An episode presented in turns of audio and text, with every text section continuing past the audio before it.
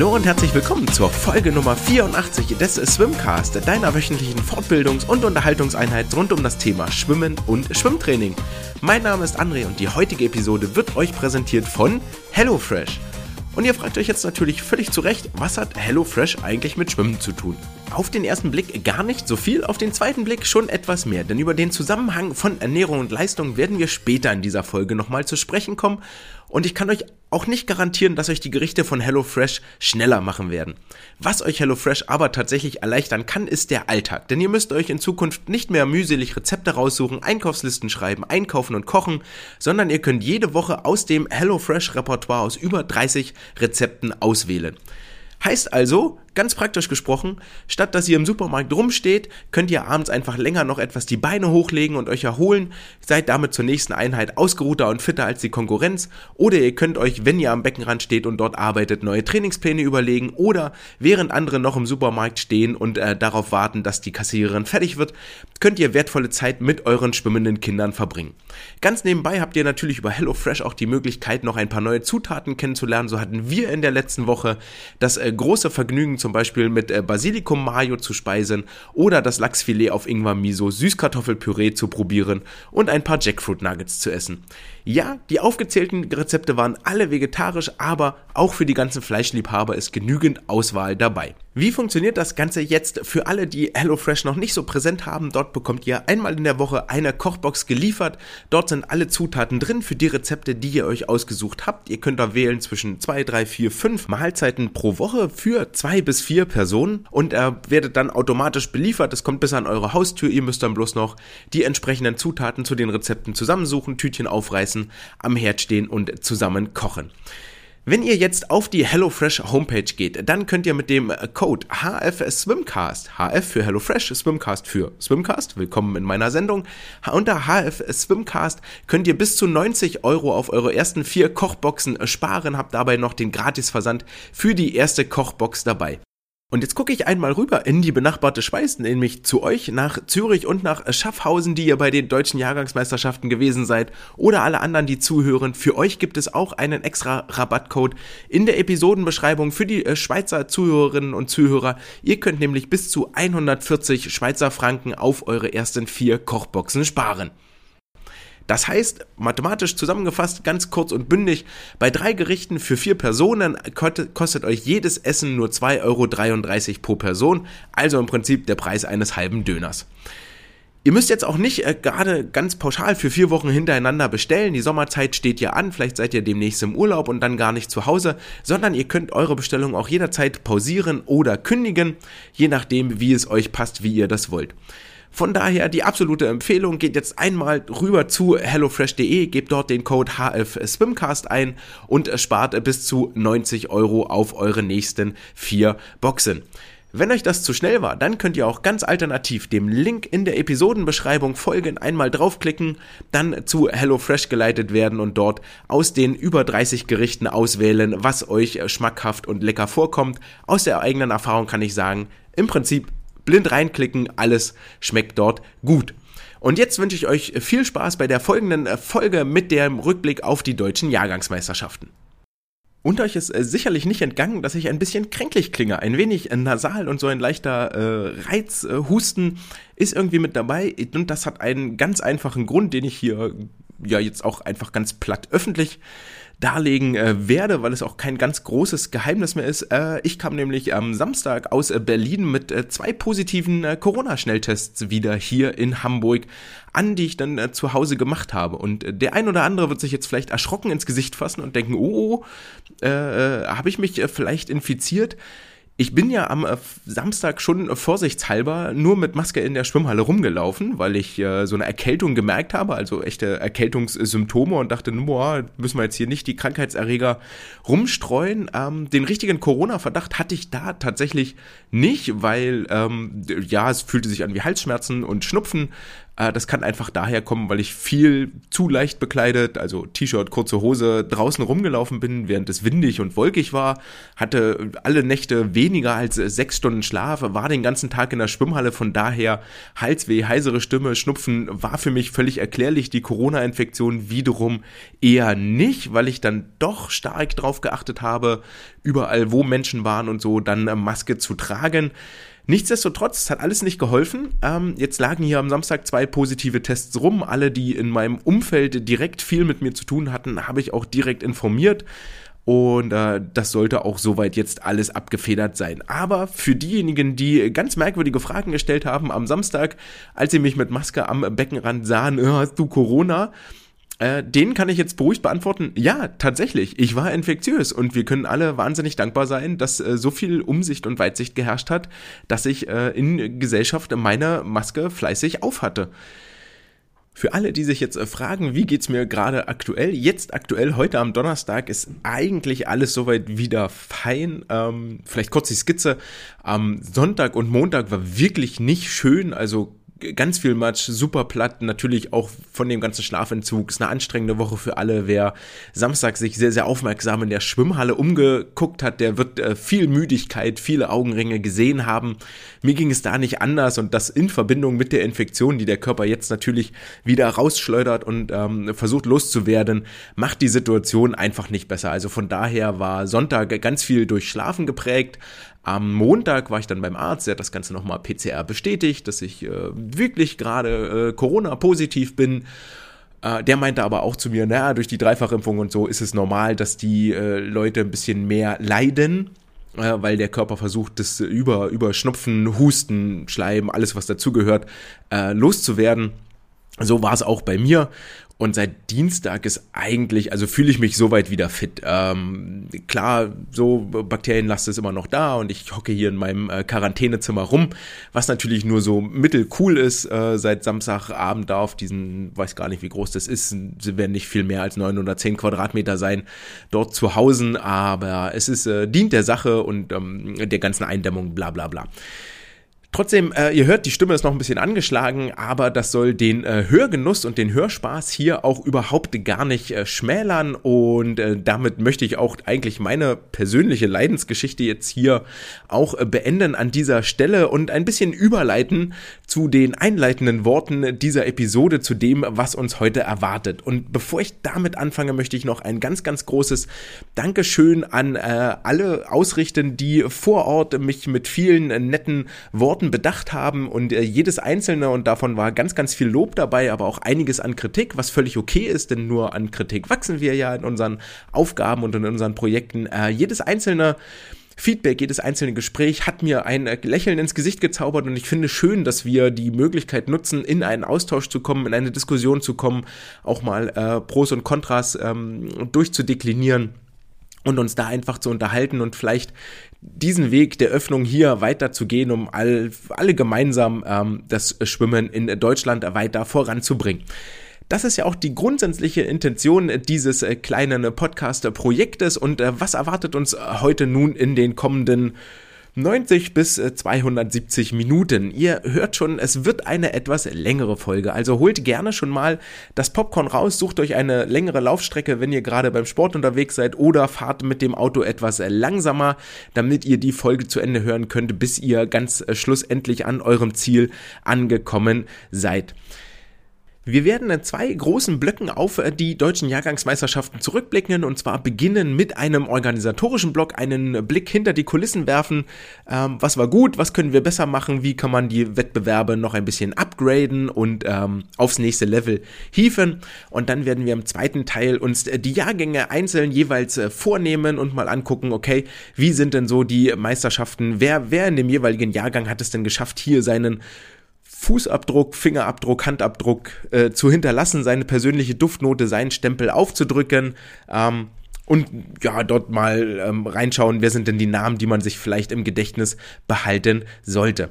Doch bevor ich mit meinem ganz persönlichen Rückblick äh, beginne, und zwar der aus der Sicht eines Berichterstatters, möchte ich noch vorwegschicken, dass mir völlig klar ist, dass jeder von euch eine andere Meisterschaft erlebt hat. Und äh, für jeden von euch kann ein vierter Platz, ein zwölfter Platz, ein zwanzigster Platz ein Grund für unbändigen Jubel oder gleichzeitig ein Grund zu tiefer Trauer sein. Das müsst ihr für euch selbst natürlich bewerten und äh, klarkriegen und feststellen.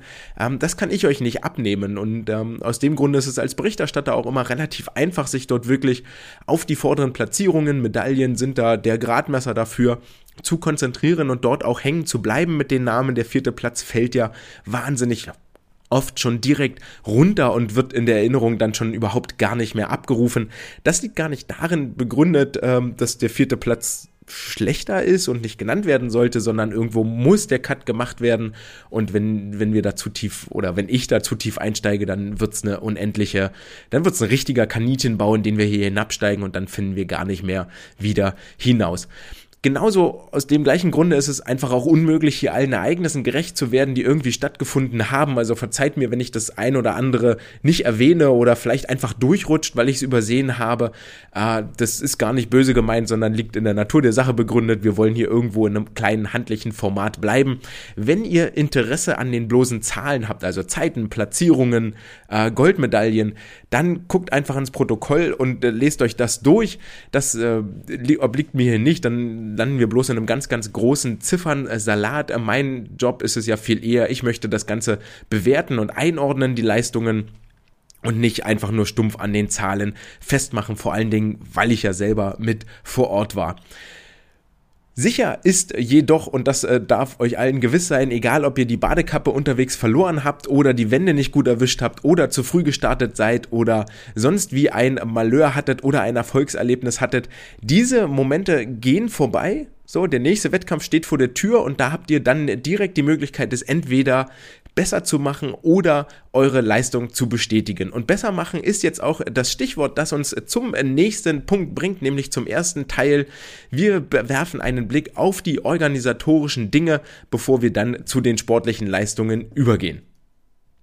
Und bei der Organisation müssen wir zuallererst äh, die guten Dinge festhalten. Und zwar gut war, dass die Finalabschnitte über alle Tage gesehen hinweg relativ gleich lang waren. Gab es da im Oktober noch einige große Ausreißer nach oben und unten war das dieses Mal nicht festzustellen. Ich glaube, die einzige Ausnahme war so ein bisschen der Freitag, der bis deutlich nach 19 Uhr dauerte, aber alle anderen Abschnitte waren dann doch so annähernd im gleichen Zeitrahmen beendet, was sehr, sehr positiv ist. Das heißt, die Programmumstellung, die hier stattgefunden hat, hat auch tatsächlich eine Wirkung und einen Effekt gehabt. Nichtsdestotrotz sollte das Programm nochmal überarbeitet werden. Ähm, zum einen deshalb, weil am Mittwoch dann doch allen irgendwie Fragezeichen auf der Stirn standen, dass die 100 Meter Rücken der Männer direkt gefolgt werden von den 800 Meter Freistil der Männer. Des Weiteren gab es ja noch ein anderes Fragezeichen mit den äh, 200 Brust und den 200 Meter Lagen der Frauen die äh, am Donnerstag, meine ich, stattgefunden haben. Nee, am Freitag war das. Am Freitag die 200 ähm, Lagen und die 200 Brust der Frauen, äh, wo es ja auch einige Startdoppelungen gab. Aber zurückzukommen zum Mittwoch mit den 100 Rücken und den 800 Meter Freistil war so ganz plump meine Spekulation, dass sich äh, bei den 800 Meter Freistil einfach jemand ganz simpel im Buchstaben vertan hat, dass dort statt eines Ms ein W stehen sollte für die Frauen und dann wäre das, glaube ich, alles auch etwas feiner gewesen, weil als zweiten Punkt am Tag zuvor schwammen ja die Männer noch die 1500 und direkt einen Tag später dann auch die Langstreckler die 800 Meter Freistil, was mit Sicherheit jetzt auch nicht die allerklügste und cleverste Aufteilung ist. Aber soweit nur hier an äh, meiner Stelle, okay, da hat sich jemand vertippt, dann wurde das Ganze veröffentlicht und dann Schulterzucken, hm, jetzt müssen wir es so durchziehen, das Programm. Äh, des Weiteren war auffällig, dass es unfassbar viele Sportler und Sportlerinnen gab, die im Finale durchaus zweimal ran mussten und zwar nicht äh, mit einer Stunde Abstand, sondern auch gerne mal direkt nacheinander. Ich meine, das war auch am Samstag zu sehen, am letzten Tag mit den 50 Meter Freistil und dann den 200 Meter Rücken. 50 äh, Freistil waren in der Mitte und ich glaube, es fing an mit 100 Delfin dann 50 Freistil, dann 200 Rücken, wo auch viele, viele Doppelstarts waren. Ähm, ich wollte diese Situation tatsächlich erst auflisten und mal mitschreiben, wen das denn so alles betrifft und dann irgendwann habe ich damit einfach aufgegeben, weil ich es viel, viel eher empfand, dass es die Regel ist, als dass es eine Ausnahme ist. Vor allen Dingen für die Spitzenathleten. Und da ist ja auch völlig klar, wenn jetzt äh, äh Sportler, Schwimmerinnen dabei sind, die fünf, sechs, sieben, acht Medaillen gewinnen an fünf Wettkampftagen, dann müssen die zwangsläufig an den verschiedenen Finaltagen, Finalabschnitten mehrmals ins Wasser hüpfen, sonst kommt man ja gar nicht auf diese äh, Medaillenausbeute, das ist völlig klar. Aber gerade an so einem Programmbeispiel wie am Donnerstag, 200 Freistil, 100 Brust, 400 Meter Lagen, ähm, und ihr alle wisst inzwischen 400 Lagen, meine kleine schwimmerische Affäre ist natürlich, war echt wieder highlightmäßig, sich das anzugucken. Aber wenn eine Alina Baiwich dann 200 Freistil schwimmen muss, dann die 400 Lagen im Finale, eine Laura Lüse Kohlmann 100 Brust, 400 Lagen im Finale, eine Fiona Kufal 200 Freistil, 400 Lagen im Finale, dann sind die 200 Freistil und die 400 Lagen echt zwei relativ anspruchsvolle Strecken, wo ich mich schwer tue, die in einen Abschnitt zu schmeißen und dass da so viele Doppelstarts dann auch stattfinden, ähm, zumal es in den Jahrgängen diese Doppelungen halt sehr, sehr häufig gibt. Warum das möglicherweise so ist oder dass es dort diese, diese ähm, Situation gibt, dass sich Sportlerinnen und Schwimmer über verschiedene Strecken fürs Finale qualifizieren, also zu den besten acht ihres Jahrgangs in Deutschland gehören, was ja eigentlich schon eine irre Leistung ist. Ähm, dazu kommen wir gleich im nächsten Abschnitt. Äh, mir auch am ersten Wettkampftag gab es auch mit Michael Rahe, der zum Beispiel 50 Brust und die 100 Meter Freistil ähm, hintereinander schwamm im Finale. Da gab es auch noch einige andere, die das betraf. Das ist mit Sicherheit nicht clever. Da würde ich eigentlich gerne noch mal jemanden hinsetzen, vier Stunden und sagen, ey, guck noch mal drauf da ist noch Optimierungspotenzial. Das ist nicht das Beste, was wir können. Das war für jetzt vielleicht einigermaßen gut und besser als beim letzten Mal, aber da geht noch was. Ähm, ja, genau, das wäre einfach da mein, mein Punkt, um so Doppelstarts zu vermeiden. Äh, genau, an dieser Stelle. Und dann haben wir als äh, zweites natürlich den Finalabschnitt angesprochen, dauert so zweieinhalb Stunden, 16 bis 18.30 Uhr, ja, im schlimmsten Falle drei Stunden, das ist so irgendwie das, was man emotional auch wirklich hochhalten kann, sowohl als Trainer als auch als Zuschauer und Sportler. Ähm, aber da wird es auch schon lang. Und dann wird es nochmal zusätzlich schwierig, wenn wir dann Finalläufe haben, bei denen über die 200 Freistil nach 100 Metern eigentlich schon klar ist, wie die ganze Geschichte ausgehen wird. Was wir ja eigentlich sehen wollen, ist, dass sich die Schwimmerinnen und Schwimmer bis auf die letzte Bahn, bis auf die letzten 20, 25 Meter äh, wirklich ein Kopf-an-Kopf-Rennen liefern, ein Hand-an-Hand-Rennen, wo nicht ganz klar ist, okay, wer wird jetzt gleich gewinnen, wer hat vielleicht die Taktik, ähm, wie kann es dazu kommen, dass es, oder, oder wie, wie kann ich mir jetzt noch den Sieg erschwimmen, wer wird gewinnen? Das ist ja der Grund, weshalb ich die 400 und 200 Lagen als kleiner Bruder äh, so wahnsinnig attraktiv finde, weil dort über die verschiedenen Lagen und gerade in den Altersklassen hat ja jeder häufig noch eine klare Schwäche. Ähm, als Beispiel, ohne das jetzt Blaming zu machen, äh, seien die 200 Lagen bei den äh, 05er Mädels genannt, wo eine Saskia Blasius über die Bruststrecke im Finale vier Sekunden schneller war als äh, Lisa Marie Finger. Und zwar auf einer Bahn Brust vier Sekunden aufgeholt. Das ist halt unfassbar viel, sorgt aber für Spannung und für ein häufiges Verschieben innerhalb des äh, Starterfeldes.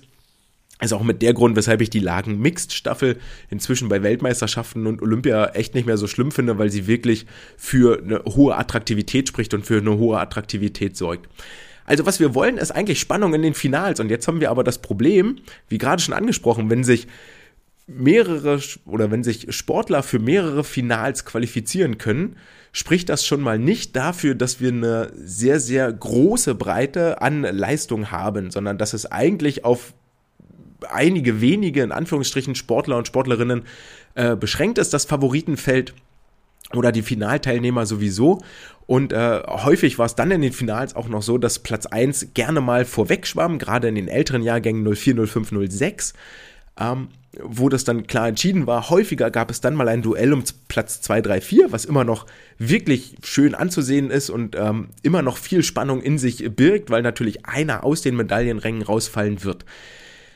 Nichtsdestotrotz, ähm, auch in den Jahrgängen 7, 8, 9, bei den Jüngsten, wo es häufig viel, viel spannender und enger zugeht, gab es dann doch gerne mal ähm, sehr, sehr deutliche Entscheidungen. Und es wäre doch einfach schöner, wenn wir den Finalabschnitt auf A, zwei Stunden komprimieren könnten oder sogar anderthalb, irgendwo da den Dreh, also das, was so ein Fußballspiel oder ein Basketballspiel oder ein Handballspiel oder jede TV-Situation, äh, die wir so kennen, auch die ISL hat sich nicht umsonst auf zwei Stunden beschränkt, äh, fördert. Also wenn wir das dort ein bisschen eindampfen könnten und gleichzeitig noch dafür sorgen, dass wir spannendere Finalläufe sehen. Das heißt, wir müssen mal an den Wettkampfmodus ran. Und äh, hier haben wir tatsächlich etwas diskutiert, was ich wahnsinnig spannend finde.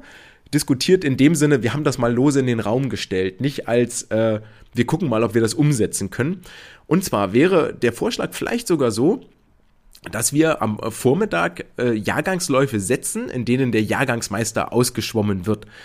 Also, ähm, wenn wir jetzt sagen, okay, es qualifizieren sich die besten 40 über die 100 Meter Freistil, dann sehen wir vier Läufe im Jahrgang 2008, wobei Platz 31 bis 40 im ersten Lauf schwimmen und Platz äh, 1 bis 10 schwimmen dann im vierten Lauf. Quasi das ist dann das Jahrgangsfinale und dort über diese vier Läufe wird der Jahrgangsmeister ausgeschwommen. Der schnellste ist deutscher Jahrgangsmeister, der zweite Vizemeister und so weiter und so fort. Am Nachmittag dann wiederum gibt es äh, offene Finals oder ein anderes Konzept um den äh, Titel des deutschen Jugendmeisters von mir aus. Ich werfe jetzt mal was in den Raum, ist der deutsche Jugendmeister und der Sieger dieses äh, offenen Finales, dieses Jugendfinales bekommt ein Preisgeld in Höhe von, ich werfe eine Zahl in den Raum, 150 Euro, der zweite 100, der dritte kriegt 50 Euro. Wo das herkommt, stellen wir erstmal hinten an und ähm, werfen erstmal nur die Idee in den Raum. Ist übrigens auch so eine ganz deutsche Angewohnheit. Äh, es wird so eine Idee in den Raum geworfen und dann geht's als erstes los. Aber hast du daran gedacht? Hast du daran gedacht? Nein, nee, lass uns erstmal, ist die Idee überhaupt erstmal tragfähig und dann lass uns gucken, ob wir sie umsetzen können. So. Ähm, also wir haben dann Nachmittag offene Finals. Und jetzt kommen zwei äh, ganz, ganz beliebte Gegenargumente. Das erste Gegenargument ist äh, total einfach. Äh, ich werde doch am Vormittag lieber Jugend, lieber Jahrgang, lieber deutscher Jahrgangsmeister als äh, Sechster im Jugendfinale. Deswegen melde ich mich für dieses Jugendfinale ab, damit ich am nächsten Tag fit bin für meine 200 Meter Rücken. Ähm, genau, um dort deutscher Jahrgangsmeister zu werden. Und ob ich jetzt hier über die, die 100 Rücken Sechster oder Siebter im Jugendfinale werde, ist mir eigentlich auch egal. Und diesem Gegenargument möchte ich mal entgegenwerfen, dass wir dann als Wettkampfveranstalter natürlich versagt haben. Also es muss doch das Ziel sein, die Finals am Nachmittag so großartig, so attraktiv, so begehrenswert zu machen, dass die Sportler dort starten wollen. Und wir wollen doch eigentlich auch, dass sie zweimal am Tag schnell schwimmen. So, das heißt, unser Ziel muss es doch sein, die Besten auch wirklich am Nachmittag derart zu reizen, zu locken, mit einem Preisgeld, mit einer Aufmachung, dass sie Nachmittag nochmal schwimmen wollen. Und die Siegerehrung über die einzelnen Strecken findet dann durch aktive oder ehemalige des DSV statt, also durch Stars und Sternchen der Szene, wenn wir so wollen. Auch nochmal schön, also fände ich halt einfach toll, wenn mir ein Ole Braunschweig dann die Hand schüttelt und sagt, ey, gut gemacht, ich freue mich auf unsere Konkurrenz in den nächsten zwei Jahren oder so. Fände ich halt einfach cool. Gegenargument Nummer zwei, das dann kommt, aber dann schwimmen die Sportler ja nur einmal schnell. Nämlich die, die sich nicht fürs Jugendfinale qualifizieren, müssen nur einmal schnell schwimmen am Vormittag. Ja, das ist korrekt. Wenn ich mir aber die Vorlauf- und die Finalzeiten angucke, dann schwimmen die meisten eigentlich auch nur einmal schnell, für die das relevant ist. Nämlich die, die um Medaillen mitschwimmen oder sogar um den Sieg, wissen ganz genau, dass in den Vorläufen müssen sie nicht all in gehen, um sich fürs Finale zu qualifizieren. Die schwimmen dann auch nur einmal schnell, nämlich Nachmittag. Auf ein äh, Zahlenbeispiel werden wir später noch kommen, da müsst ihr euch noch gedulden, wird bei den 06er Jungs sein. Ähm, also das wäre, da möchte ich diese beiden Argumente mal entkräften. Das dritte Argument ist dann natürlich, ja, aber dann äh, starten dort ja nur die ältesten Jahrgänge, also die 08er, 07er, äh, 09er, die fallen ja dann dort raus und schwimmen gar nicht in diesen Jugendfinals.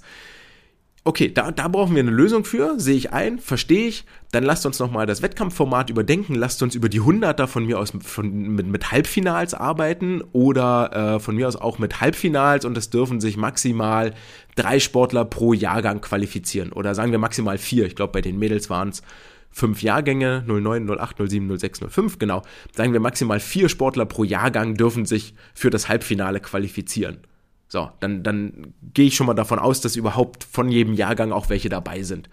Oder ich mache sogar über die 50er, fange ich an, dass ich äh, nicht mit 16, sondern mit 24 reingehe.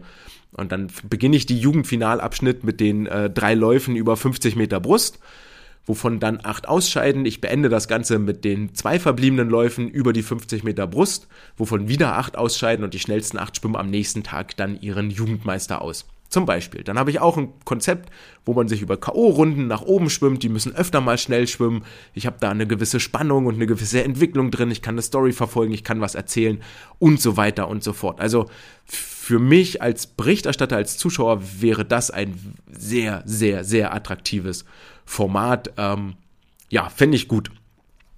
Als zweites habe ich ja gerade schon angesprochen, äh, mach dich attraktiv. Und äh, beim Thema Attraktivität sind wir bei einer anderen Geschichte.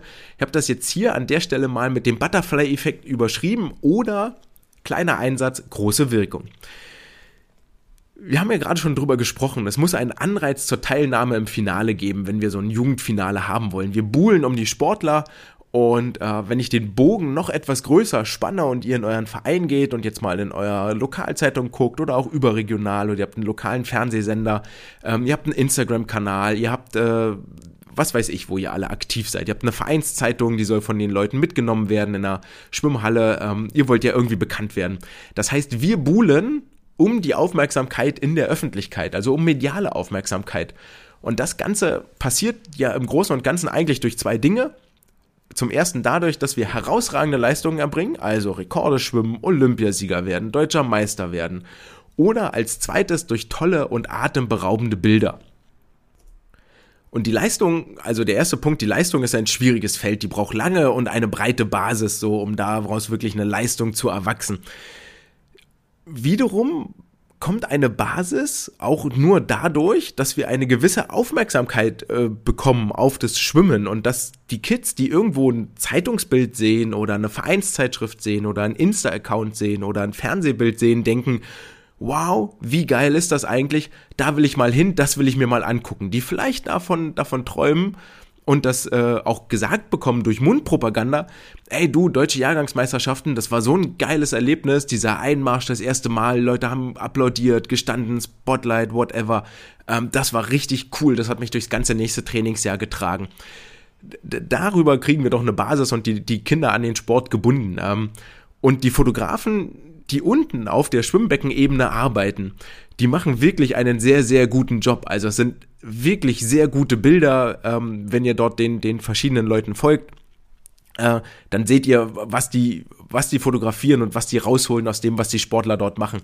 Damit kann jeder Verein hingehen, seinen, seinen Insta-Feed füllen und ähm, das Ganze auch für, für ein Zeitungsbild nutzen und für eine Aufmachung nutzen.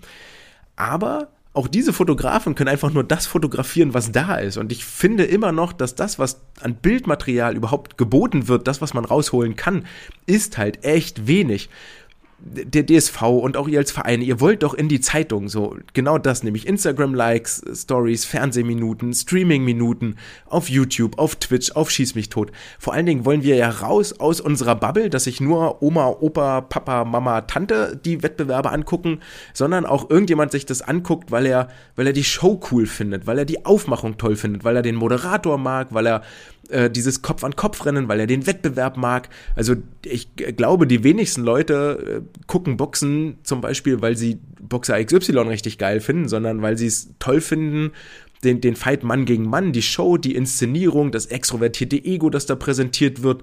Ähm, so die, diese Geschichte. Und, und so, da sind schon einige Vergleiche zum Thema Schwimmen durchaus zu ziehen. Und jetzt, wenn ich mir das dann angucke und dort vor Ort sitze und mich selber mal in mich gehe und frage, und das könnt ihr auch selber euch die Frage stellen, wenn ihr so einen Finaleinmarsch seht, wenn da die acht äh, Jungs oder Mädchen auf die Startbrücke laufen, um zu ihrem äh, Finale über die 200 Meter Delfin anzutreten, löst das eine Art Emotion aus. Löst das etwas aus, dass ihr, dass ihr hyped seid, dass ihr denkt, oh ja, jetzt geht's hier richtig um was und jetzt geht's richtig los? Löst die Siegerehrung etwas in euch aus, etwas Emotionales, ähm, wo ihr sagt, geil, dass hier die Medaille bleibt für immer in meinem Herzen. Und das tut mir, also bei mir passiert da echt relativ wenig. Vor allen Dingen im Vergleich, wenn ich andere Schwimmwettkämpfe sehe. Ähm, am vergangenen Wochenende war gleichzeitig in Esbjerg zum Beispiel was unterwegs oder auch ähm, aus St. Petersburg. Ich möchte jetzt gar nicht die ISL zitieren, weil da steckt ganz anderer Finanzfluss dahinter. Aber selbst so Vereinswettkämpfe machen das schon relativ gut. Mit dunkler Halle, mit einer Lasershow, mit einem Spotlight, mit einer Nebelmaschine. Und ich weiß, dass es in der SSE mit Licht an aus das geht nicht so einfach. Die Lampen sind dafür nicht gemacht, ständig an- und ausgeschalten zu werden. Schwieriges Feld. Okay, können wir nicht tun. Aber wir können an ganz vielen anderen einfachen Dingen arbeiten. Kleiner Einsatz, großer Wirkung. Butterfly-Effekt. Warum zum Beispiel gibt es immer noch keinen Einmarschbogen, wo die Sportler drunter durchlaufen? Rechts, links und rechts gibt's die Werbetafel. Dahinter ist ein bisschen dunkler Gang. Pflanze, äh, äh, stellst du so ein Zelt hin mit einem Dach drüber, dass es dunkel ist. So, dann gibt's vorne die Nebelmaschine und ein paar bunte Lichter. Das wäre halt schon mal viel geiler. Und das ist dann auch ein Gimmick, was wir bloß zu den Finals aufbauen. Und dann fühlt sich der Sportler im Finale schon mal geehrt, weil der Einmarsch nämlich ein ganz anderer ist, als er das im Vorlauf erlebt hat. Alleine das sorgt schon für Adrenalin und für, für Aufregung, für so, wow, okay, cool, jetzt passiert hier irgend, irgendwas anderes, so, das ist schon nice. Und dann stell dir den Fotografen vor, der noch davor hockt läufst du ein als siebtplatzierter im Finale, wirst auch nur siebter, das heißt, du stehst nicht auf dem Treppchen, sondern das ist dein, dein Wow-Moment, das ist dein Aha-Moment. Und dann läufst du durch diese Nebelwand mit bunten Lichtern, Fotograf, Profifotograf, kriegt's hin, da ein Foto zu machen. Sieht doch halt einfach viel, viel besser aus als diese helle, leere Startbrücke. Bums. Zweiter Punkt, warum steht eigentlich neben dem Siegerpodest keine Deko und kein gar nichts, sondern nur dieser bunte, eher unruhige Werbeaufsteller im Hintergrund. Der war schon viel besser als im Oktober mit diesem furchtbaren Gelb. Aber warum gibt's da nicht wenigstens ein paar, Blan paar, paar Pflanzen, so damit, ähm, damit das da im Hintergrund ein bisschen hübscher ist? Mal wieder Nebelmaschine, bunte Lichter. Also ein paar ganz einfache Dinge, dass du als Fotograf auf einem Bildausschnitt 3x4, 16 zu 9, 1x1 suchst dir aus, dass du dort etwas hast, wo eine Szenerie erschaffen wird, wo der, der, der, der Zuschauer, der Betrachter des Bildes denkt, alter geil, was für eine Show ist da denn abgegangen? Wie cool ist das eigentlich? Ähm, und das ist, glaube ich, tatsächlich wirklich nur was ganz, ganz Kleines, wo wir aber medial ganz anders rüberkommen, so was sich auf Instagram viel besser vermarkten lässt, was in einer Vereinszeitung auf einem Titelbild viel, viel besser aussieht als diese klassischen Siegerehrungsfotos. Und ähm, ja, vielleicht noch eine Sache dazu bei den Siegerehrungsbildern. Ich verstehe all eure Euphorie, dass ihr dort steht mit den Handys oder mit Foto Fotoapparaten und dort Bilder macht von euren Medaillengewinnern. Aber ähm, es gab so viele Siegerehrungsbilder, wo es die drei Geehrten nicht geschafft haben, mal gleichzeitig vernünftig in die Kamera zu gucken und zu lächeln.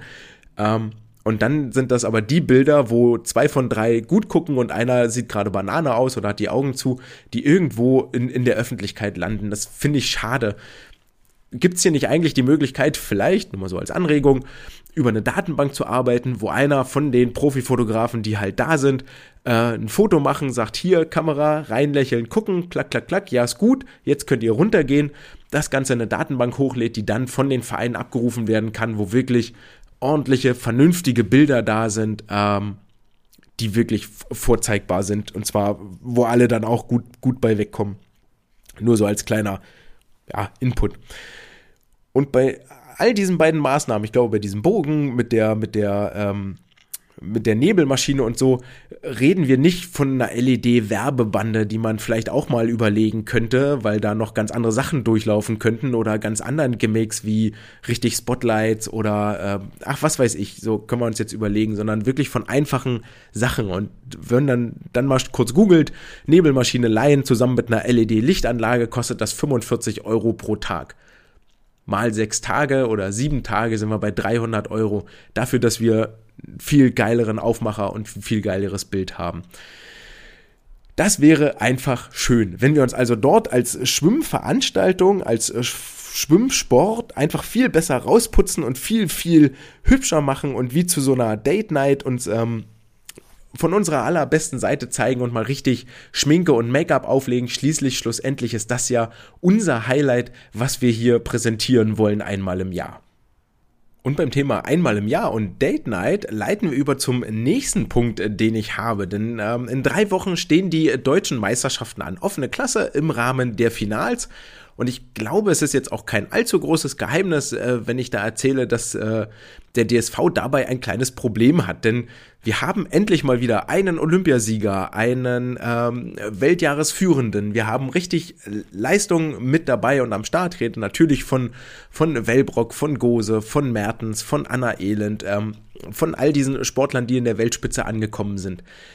Aber vor allen Dingen Florian Wellbrock wird nicht in Berlin sein. Und damit haben wir ein Problem, denn äh, dieses mediale Zugpferd, worauf sich die öffentlich-rechtlichen stürzen, weil Florian hat das ja auch gut gemacht seit seinem Olympiasieg, ne? war, war im Fernsehen, war bei verschiedenen Unterhaltungsformaten, hat sich präsentiert, ist dann noch Weltmeister geworden, hat einen Kurzbahnweltrekord aufgestellt. All diese faszinierenden, einzigartigen Dinge hat er getan und ist dementsprechend auch präsent in den Köpfen. Und dafür müssen wir alle dankbar sein und müssen das nutzen.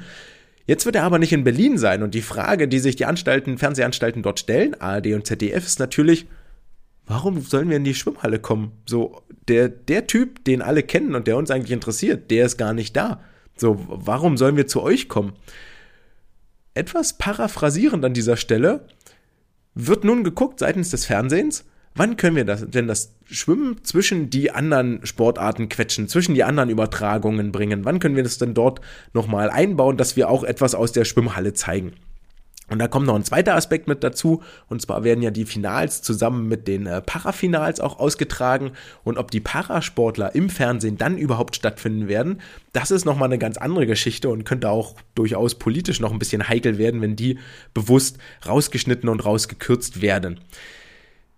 Jetzt stellt sich mir aber eine andere Frage, und zwar nicht diejenige, okay, äh, wie kriegen wir Florian Wellbrock nach Berlin, weil das wird äh, wohl eher schwierig passieren, weil er A in Budapest ganz andere Sachen äh, verdienen kann, als er das in Berlin kann und B über Ausrüsterverträge bla bla bla ähm, und Wettbewerbsstart, Wettkampfstarts äh, in Budapest gebunden sein wird, sondern äh, was können wir als Wettkampfveranstaltung, als Schwimmverband besser machen, oder, oder was, was, mach, was machen die anderen Sportarten besser, damit die den Vorzug in der Übertragung bekommen? Also, wie kann ich meinen Wettbewerb derart attraktiv machen, damit das Fernsehen sagt, ey, wann habt ihr eigentlich eure, eure Key-Events oder, oder ihr habt doch hier eine Stunde Finals? So, da knallt ihr doch da eure acht Läufe durch. Äh, Stunde Finals, die wollen wir auf jeden Fall übertragen, weil ihr macht es so gut, das ist so geil, das ist so gut anzusehen. Das bringt uns richtig Quote, egal ob die Leute was mit Schwimmen anfangen können oder nicht, aber es sieht so toll aus. Das wollen wir auf jeden Fall zeigen. Wir gucken, wie wir die anderen drumherum positionieren. Mit anderen Worten, und auch hier gucke ich wieder ein bisschen outside the box, eine, eine ISL-ähnliche Präsentation Einmarsch, dunkle Halle, ähm, LED-Wand hinter den Sportlern, ähm, bisschen Nebel, bisschen bunte Lichter, äh, Stimmung, entsprechender Moderator, la la la. Das würde doch das Fernsehen damit Kusshand übertragen und würde dem Schwimmsport ein Image geben, das, das mal völlig konträr zu dem steht, was es im Moment hat, nämlich die gleiche Wettkampfveranstaltung seit 20 Jahren, weil es funktioniert ja. Und mit dieser Fernsehpräsenz, die wir, die da wieder rumkommen würde, würden dann wiederum Sponsoren kommen, weil, ah, gucke mal, da ist Fernsehzeit, da ist ein breites Publikum, das hat auch noch äh, ein bisschen Fame so, das sieht nach dem Jahre 2022 aus, vielleicht auch schon nach dem Jahr 2023.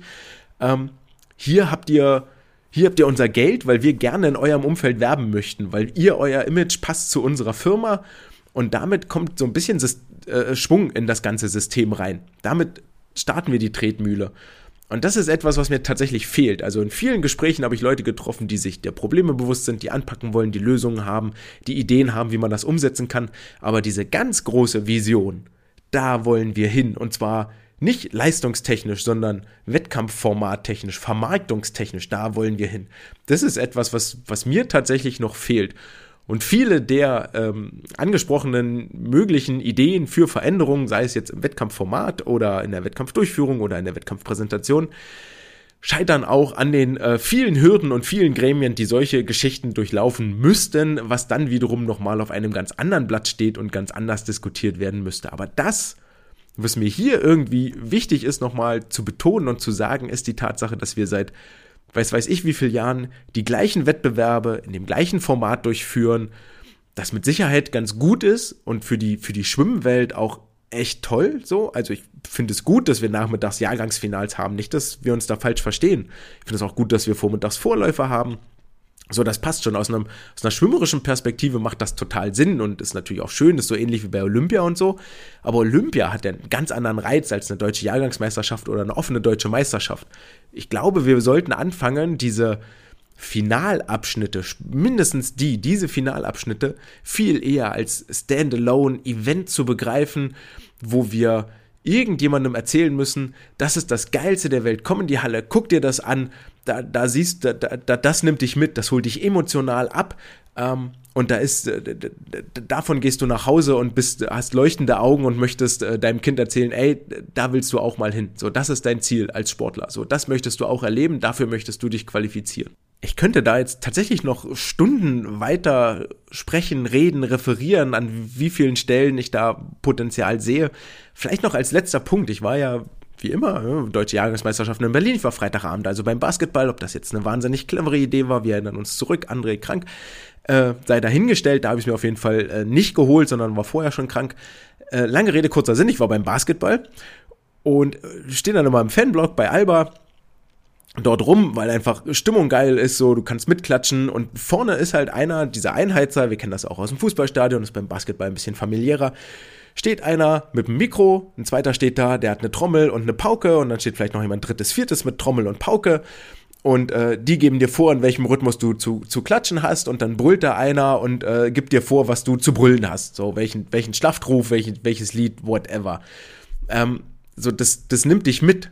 Das, da, da, da wirst du abgeholt. Und ich glaube, es wäre auch schon viel getan, so banal und so blöde das klingt. Aber wenn wir als Sprecher war ja selber einen Tag Sprecher und das ist nicht einfach, aber wenn wir als Sprecher da auch etwas mehr als äh, Einheizer fungieren würden, im Sinne von, ah, jetzt mal einen dicken Applaus, weil war unter Bestzeit oder jetzt noch mal äh, äh feuert euren Favoriten an oder auch eine kleine Geschichte erzählen.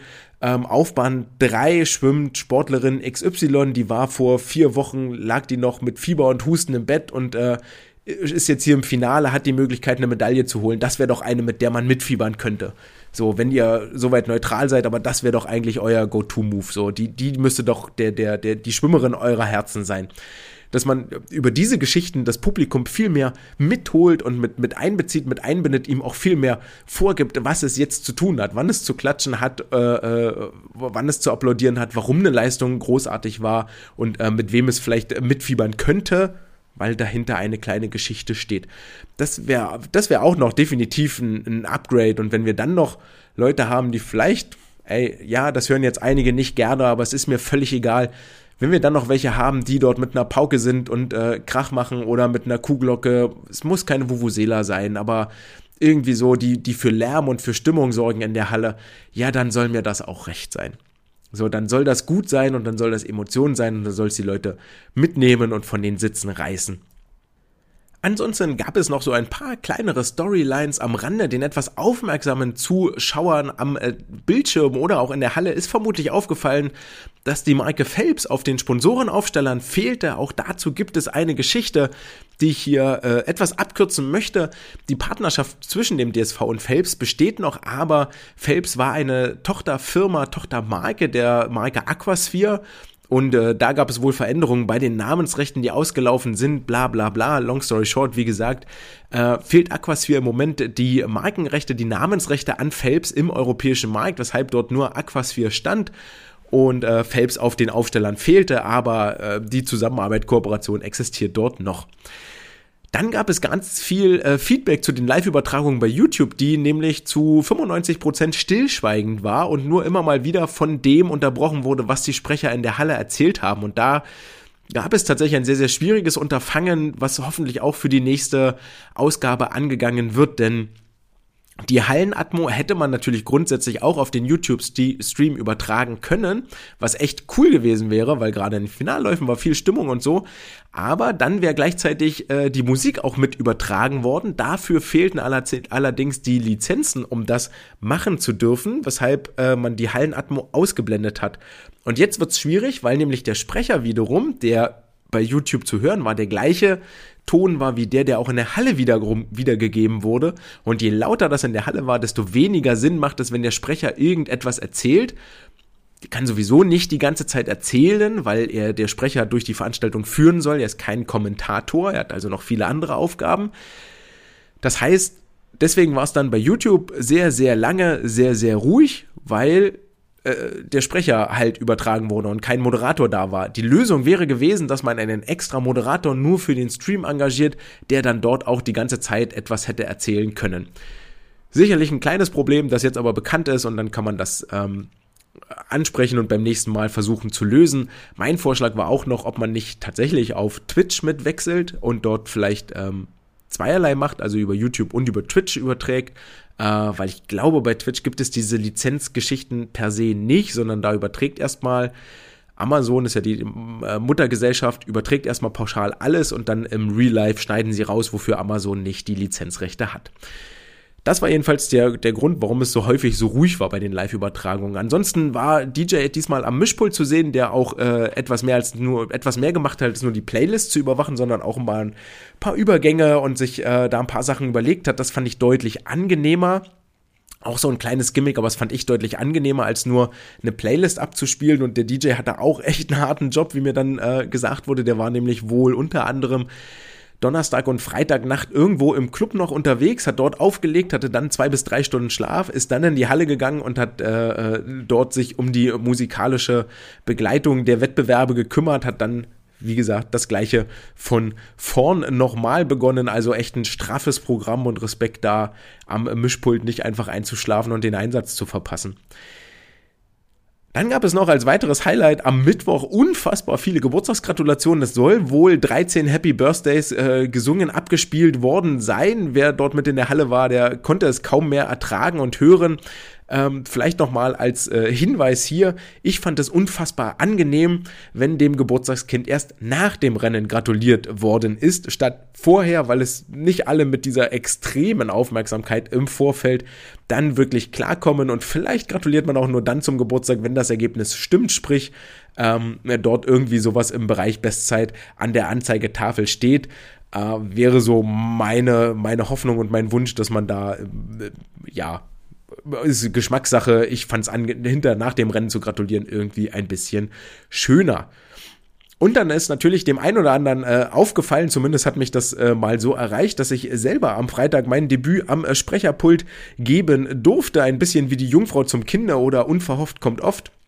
Das war nicht geplant, sondern ist am Donnerstag entstanden die Idee, weil natürlich auch das Sprecherteam im DSV äh, Nachwuchssorgen, äh, Nachwuchssorgen, ja, weiß ich nicht jetzt, wie es familiär aussieht bei den, bei den verschiedenen Sprecherinnen und Sprechern, aber ähm, na, wie heißt es? Mannschaftssorgen. Das Team ist zu klein, so, äh, um die einfachen Worte zu wählen. Das Team ist zu klein äh, und sucht deswegen Leute, die äh, dort auch nochmal Lust hätten und pff, ja, sprechen kann ich jetzt. Von daher habe ich mal direkt Ja gesagt und so ein paar Sachen lernt man dann auch nochmal neu, gerade was die Namen angeht. So weiß ich jetzt, dass äh, Kai Liam Winkler nicht etwa Kai heißt, sondern KG ausgesprochen wird und äh, Suber Biltaev aus äh, Cannstatt nicht Suber ist, sondern ein Subey. Kleinkram mag jetzt der ein oder andere denken, nein, sehe ich ganz anders, denn jeder, der seinen Namen schon mal vom äh, Sprecher hat komplett verwursten lassen, weiß, wie anstrengend das ist, wenn der wieder und wieder und wieder und wieder und wieder falsch ausgesprochen wird, am besten noch in den verschiedensten Varianten. Ähm, ich finde, das hat was mit Respekt zu tun, den Namen einfach richtig auszusprechen und äh, bin da auch immer dankbar über Hinweise, wenn da das ein oder andere nicht korrekt ist.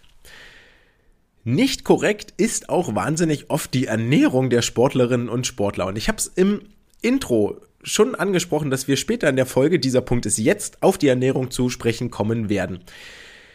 Ich hatte das große Glück am Donnerstag, äh, Donnerstagabend war ich, äh, neben der SSE gibt es so einen Pizzaladen, ist vorne auf der Ecke, der eine oder andere wird den kennen, denn als wir dort Donnerstagabend saßen, waren auch durchaus einige Vereine vor Ort. Und nicht nur die Erwachsenen, sondern auch äh, Schwimmerinnen und Schwimmer die sich dort äh, ja, ihre Ernährung, ihre Nahrung geholt haben. Ebenso gab es da auch am Donnerstag in der Mittagspause Pizzakartons und ähnliches im Andels zu sehen. Nicht zu knapp, nicht zu wenig.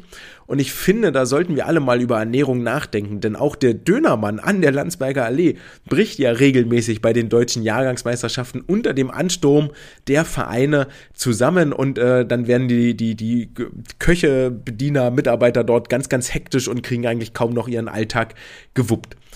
Mir ist völlig klar, ihr lauft nicht dort mit Pizzakartons und äh, Auflaufnudeln durch die Gegend, weil ihr denkt, das ist das Allerbeste, was man den Sportlern jetzt zu essen anbieten kann, sondern natürlich, weil ihr keine andere Option habt, so weil ihr gar nicht wisst, wo ihr ordentliches Essen herbekommen sollt.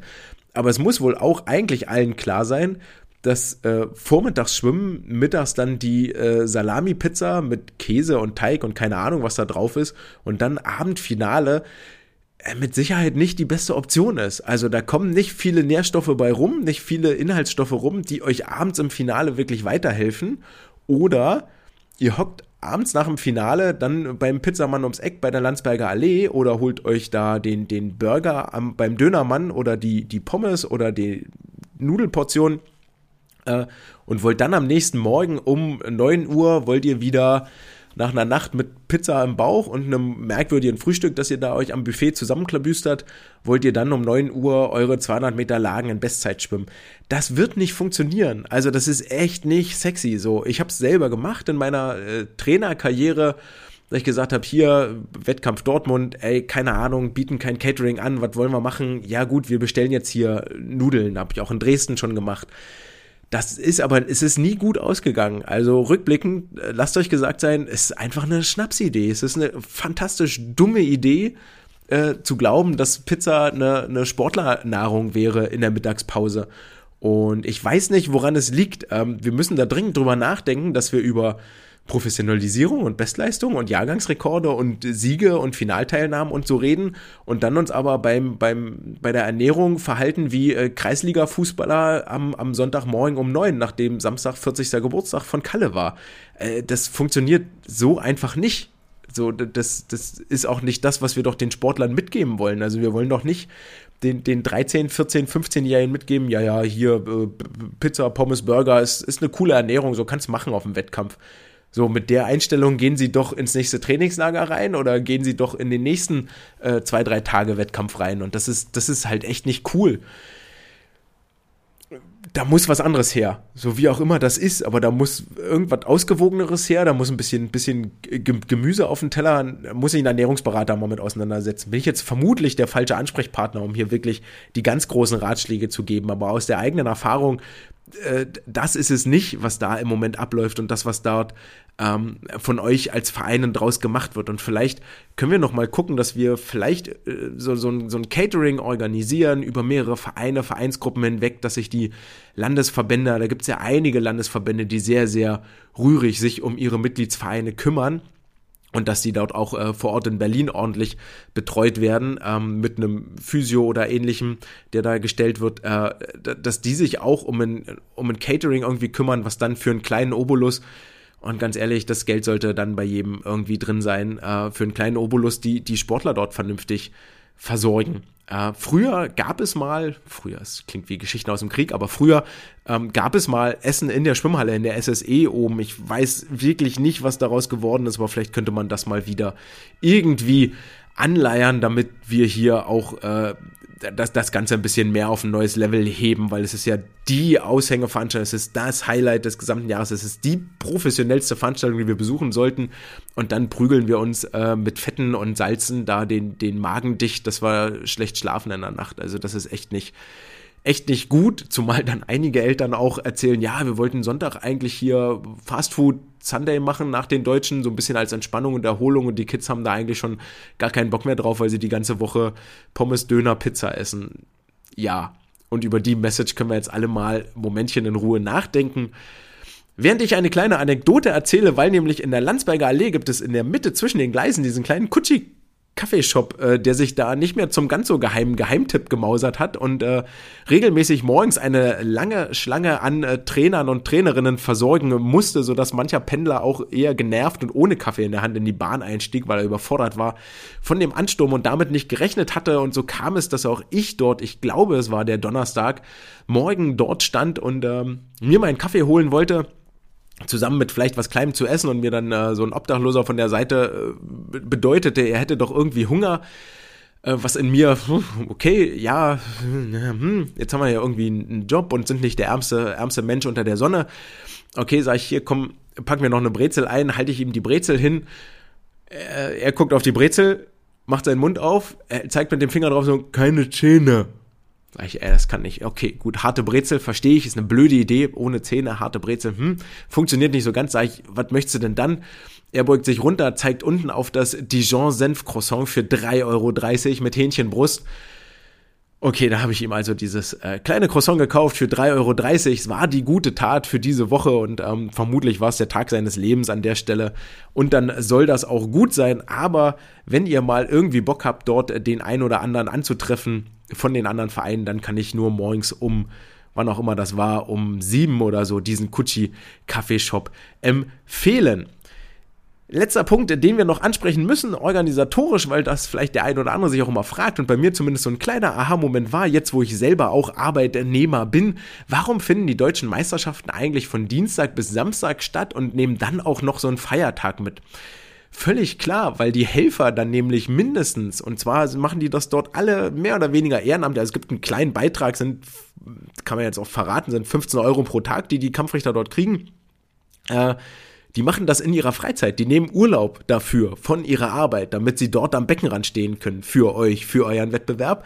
Das heißt, wenn wir einen Feiertag inkludieren in die Veranstaltung, dann ist es schon mal ein Tag weniger Urlaub, plus dass danach ein Brückentag kommt, der bei mir zum Beispiel auch dann so ein Gleitzeitfreitag ist, pauschal oder generell freigegeben wird, also nochmal ein Urlaubstag weniger. Das heißt, nur Dienstag und Mittwoch muss eigentlich Urlaub genommen werden.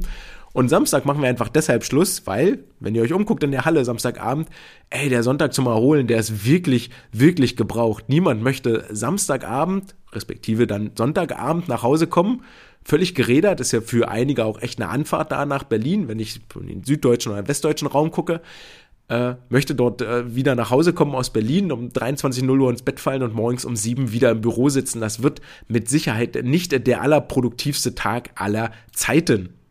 Und damit sind wir durch mit den organisatorischen Dingen, also mit den ganzen Rahmenbedingungen, die den äh, Rahmen bieten, haha, Rahmenbedingungen, die den Rahmen bieten für das, was schlussendlich im Wasser abläuft, kommen wir zu den sportlichen Gelegenheiten, denn wie heißt es so schön, wichtig ist im Wasser.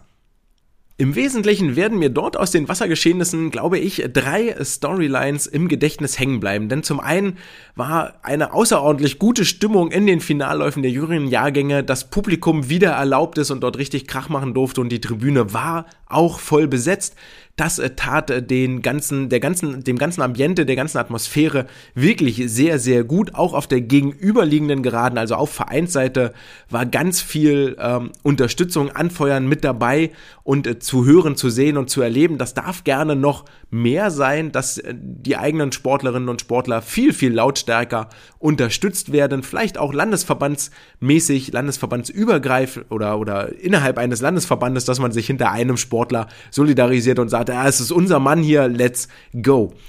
Dann zum Zweiten wird mir hängen bleiben ein kleiner negativer Wermutstropfen, denn äh, vor allen Dingen in den älteren Jahrgängen fand ich die Leistungen zum Großteil nicht überzeugend. Äh, da waren die jüngeren Jahrgänge doch deutlich flotter und schneller unterwegs. Vor allen Dingen auf der Männerseite war das ganz, ganz deutlich zu sehen. Dazu werden wir gleich noch kommen. Ähm, bei den Frauen war die Diskrepanz gefühlt auch sehr groß. Ich glaube, wenn wir da ins Protokoll gucken, aber tatsächlich nicht äh, gar so groß. Ähm, auch dazu werden wir später noch kommen, warum ich das äh, Gef Gefühl hier anders habe, als es dann die Fakten tatsächlich sind. Mag vielleicht auch daran liegen, dass die älteren Jahrgänge ihre Jugend-Europameisterschaften als Highlight haben, die dann in Ottopeni stattfinden werden im Juli und jetzt hier gar nicht ganz auf der Höhe ihres Schaffens waren, aber dann muss dort jetzt im Juli auch wirklich bei der JDM was kommen und die Aussage kommen, wir sind konkurrenzfähig und die DJM waren wirklich nur Durchlaufstation. Und als dritte Storylines, äh, Storyline wird hängen bleiben und das wird die Zeit zeigen, der ähm, Proof of Time, wie es so schön heißt, der, der Beweis der Zeit. Wie werden sich Larus Thiel und Alina Bajewich entwickeln? Und als zweites, was passiert da eigentlich gerade in Chemnitz und in Erlangen auf den langen Strecken? Fragen, die wir in den kommenden Jahren beobachten und beantworten werden. Einige Namen haben gefehlt bei diesen Wettbewerben. Zum einen äh, war Finn Schlamp nicht dabei, der noch äh, mir geschrieben hatte tatsächlich, dass er aktuell eine Knieverletzung auskuriert, die vor vier Wochen operiert werden äh, musste.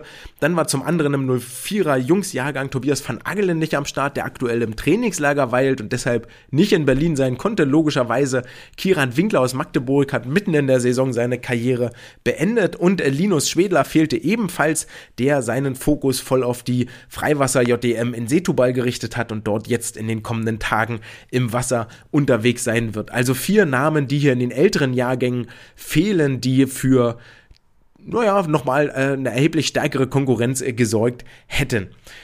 Dann äh, auch wieder für mich nachteilig. Ich werde, glaube ich, wirklich für die nächste Ausgabe einen Preis ausloben. Ähm, in den Finals gab es in den Einläufen wieder wenig Extrovertiertes und ich wünsche mir einfach viel mehr, dass dort Sportler mal mit breiter Brust rauskommen. Nach den äh, Zielanschlägen gab es da schon einiges zu sehen, vor allen Dingen auf der Jungsseite, wo sich dann mal äh, auf die Brust geklopft wird oder äh, demonstriert wird, ey, hier, ich hab's euch gezeigt, ich bin der Größte. So, darum geht es. Da sind mir auch wohl von der letzten Ausgabe noch ein paar Geschichten zugetragen worden, die da an mir vorbeigeflogen sind. Aber ich beziehe mich hier wirklich ganz äh, explizit auf die Einläufe. Eine Sache möchte ich aber hervorheben und zwar war es äh, Lara Mozinski im 400-Lagen-Finale, die mit Hamburg-Flagge, mit wehender Hamburg-Flagge eingelaufen ist. Das war schon ein absolutes Highlight und wirklich schön anzusehen. Ansonsten sehr, sehr cool, straffe Durchführung als im Oktober. Das war dem ganzen äh, Zeitaspekt sehr, sehr zuträglich und positiv, hat äh, für einen guten Fluss der Veranstaltung gesorgt. Das war, das war echt gut. Damit kommen wir jetzt zu den einzelnen Jahrgängen und ich habe echt überlegt, ob ich es tageweise abarbeite oder jahrgangsweise und habe mich jetzt für die Jahrgänge entschieden, weil ich glaube, das bringt deutlich mehr Ruhe und Übersicht rein und da können wir das ein oder andere Thema nochmal etwas äh, besser beleuchten und ähm, wir werden uns jetzt auch, glaube ich, fast am längsten beim Jahrgang 2009 gleich aufhalten, aus äh, verschiedensten Gründen, zu denen ich äh, gleich äh, kommen werde. Wir beginnen in der Auswertung der deutschen Jahrgangsmeisterschaften mit dem Jahrgang 2009. Und wenn wir uns da zuerst die Mädchenseite angucken, dann ist natürlich ein Name, der dort alles überragt und heraussticht, der aus Erlangen von Alina Bajewich, die mit neun Medaillen wieder zurück nach Bayern gefahren ist, davon acht in der Farbe Gold und eine in der Farbe Silber. Dazu darf sie einen deutschen Jahrgangsrekord ihr eigen nennen über die 200 Meter Delfin, den sie verbessert hat. Der gehörte ihr ja vorher schon, aber den sie jetzt auf 2.16.44 noch einmal verbessern konnte. Holte gleichzeitig das Delfin Triple, gewann also alle drei Delfin-Strecken, gewann alle beiden Lagenstrecken über die 200 und 400 Meter, war zudem siegreich über die 100 und 200 Meter Rücken, gewann die 800 Meter Freistil und belegte den zweiten Platz über die 200 Meter Freistil. Das ist eine ganz schön lange Aufzählung und etwas, das man sich so schon mal auf den Briefkopf drucken kann. Und äh, wie geht das eigentlich? Und das ist ein Versuch der Erklärung. Warum war Alina jetzt hier die alles überragende Sportlerin? Und das hat mit Sicherheit nicht nichts damit zu tun, dass die anderen nicht gut waren oder die anderen Sportlerinnen schlecht sind oder ähm, sonst irgendwas, sondern es sind in diesen jungen Jahren gerade viele, viele Dinge, die hier zusammenkommen müssen. Ähm, für, für mich eine Szene im, im, im Gedächtnis geblieben war, als ich mit einer äh, ehemaligen Trainerkollegin am Beckenrand stand bei den Siegerehrungen und dann wurden die 2009er geehrt, weiß ich, völlig egal. Und äh, da habe ich sie das erste Mal auf dem Siegerpodest wirklich bewusst gesehen und wahrgenommen und wir guckten uns nur beide an, so in die Augen. Ah, so sieht die also aus so dieser, dieser Moment hatte schon, also dem wohnte irgendein Zauber inne. Das klingt jetzt ganz merkwürdig und ist natürlich völlig klar, dass wir über ein sehr, sehr junges Mädchen reden, aber ähm, dieser Name Alina Bajewich geistert ja jetzt schon eine Weile rum. Und ähm, im Gegensatz zu ihrem Ge 2009er Gegenpart auf der Jungsseite, dazu kommen wir später noch, sieht sie halt tatsächlich aus wie ein 13-jähriges Mädchen. Sie hat keine extrem langen Arme, keine extrem langen Beine. Es sah nicht nach Schuhgröße 40 aus, nicht nach riesigen Händen. Äh, sie ist nicht einen Meter größer als alle anderen, hat kein breites Kreuz. Äh, sie scheint auch entwicklungstechnisch nicht wahnsinnig akzeleriert zu sein, sondern kann tatsächlich einfach verdammt gut schwimmen. So hat eine herausragende Wasserlage, hat den Delfin gerade voll den Rhythmus drauf. Da gehört ja ganz, ganz viel dazu. Ähm, aber auch in Rück Rücken, in Kraul, Wassergefühl ist da. Sie schiebt das Wasser weg, sie kann das wegarbeiten, ähm, gleitet dort schön. Ähm, da passt richtig, richtig viel. vielleicht die 200 Delfin nochmal ins, äh, in Relation zu setzen. Sie ist mit 2.16.44 angekommen. Das bedeutet aktuell Platz 8 der deutschen Bestenliste in der offenen Klasse. Jetzt kann man natürlich völlig zu Recht argumentieren, dass über die 200 Delfin auch nicht unbedingt internationale Elite in Deutschland rumschwimmt, aber da, dafür kann sie ja nichts. So, sie ist aktuell mit dieser Zeit die acht schnellste, die wir in Deutschland haben. Und was auch auffällig ist, ist natürlich über all diese langen Strecken, 400 Lagen, 800 Freistil, 200 Delfin, 200 Rücken, so warum bricht sie auf den letzten 50 oder 100 Metern nicht ein? Warum hat sie nicht diesen klassischen Kraftverlust? Warum verliert sie dort nicht an Geschwindigkeit, an Stilistik? Warum kann sie dieses Programm neuen Starts in fünf Tagen denn auch so durchziehen? Ich hätte die 1500 Graul wahnsinnig interessiert, sie, ist sie nicht geschwommen am letzten Tag, ist auch gut. Ähm, da gibt es verschiedene Erklärungsansätze. Ähm, zum einen muss natürlich die Frage gestellt werden, okay, wie viel Trainingsumfang macht sie denn schon? Wie viele Trainingsreize, die vielleicht erst später kommen sollten, Stichwort Höhentraining, erfährt sie eigentlich jetzt schon, macht sie jetzt schon durch? All diese Fragen können nur die Coaches in Erlangen beantworten. Ähm, was auch feststeht, ist, dass diese Trainingsgruppe in Erlangen, das hatte ich letztes Jahr schon mal kurz erwähnt und ähm, dieses Jahr auch wieder, äh, scheint sehr, sehr, gerade in diesen jungen Jahren, eine, hohe Leistungsdichte zu haben. Ähm, viele Sportlerinnen. Also sie scheint da nicht dieses eine Übertalent zu sein, das man jetzt unbedingt ganz schnell fördern müsste und das mit ihren Gleichaltrigen nicht mithalten kann, sondern ähm, ist dort aufgefangen in eine Gruppe. Wie, wie gesagt, wie das Training jetzt aber genau aussieht, kann ich nicht sagen. Was aber in meiner ähm, Autorität liegt zu sagen oder an meinem Wissen liegt zu sagen, ist das Thema Belastungsverträglichkeit. Und da leuchtet es halt total ein, warum sie die 200 Delfin so schwimmen kann, wie sie die aktuell schwimmt.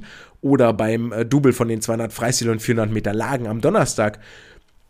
Als 12,5, 13-jähriges Mädchen hast du den Vorteil, dass dein Körper quasi nicht aus Muskeln besteht. Jetzt ist eh biologischer Fakt, Frauen haben einen höhere, höheren Fettanteil als Männer ich sage nicht, dass sie dick ist, oh, muss man aufpassen, was einem hier für Worte in den Mund gelegt werden, aber sie hat einen ganz anderen Auftrieb als muskulöser Junge. Das heißt, sie liegt automatisch höher im Wasser. Sie hat weniger Muskeln als ein muskulöses Mädchen oder ein muskulöser Junge. Das heißt, wenn sie sich anfängt zu bewegen und anfängt anzustrengen, produziert sie viel, viel weniger Laktat, was dann der, die Ursache ist für einen Leistungsabbruch im Laufe der Wettkampfstrecke. Ganz, ganz viel ihrer Energie kommt aus einem aeroben Stoffwechsel, der ohne Giftstoffe auskommt, der nicht zu einem Leistungsabbruch führt. Deswegen kann sie dieses hohe Tempo beibehalten. Und das ist auch jetzt der spannende Punkt, so wie geht es in den nächsten Jahren weiter? Was passiert, wenn dort Muskeln dazukommen? Was passiert, wenn die Wasserlage nicht mehr gottgegeben, entwicklungsgegeben ist, sondern auf einmal aus einer Muskelspannung heraus erarbeitet werden muss? Da wird es interessant und, und, und spannend.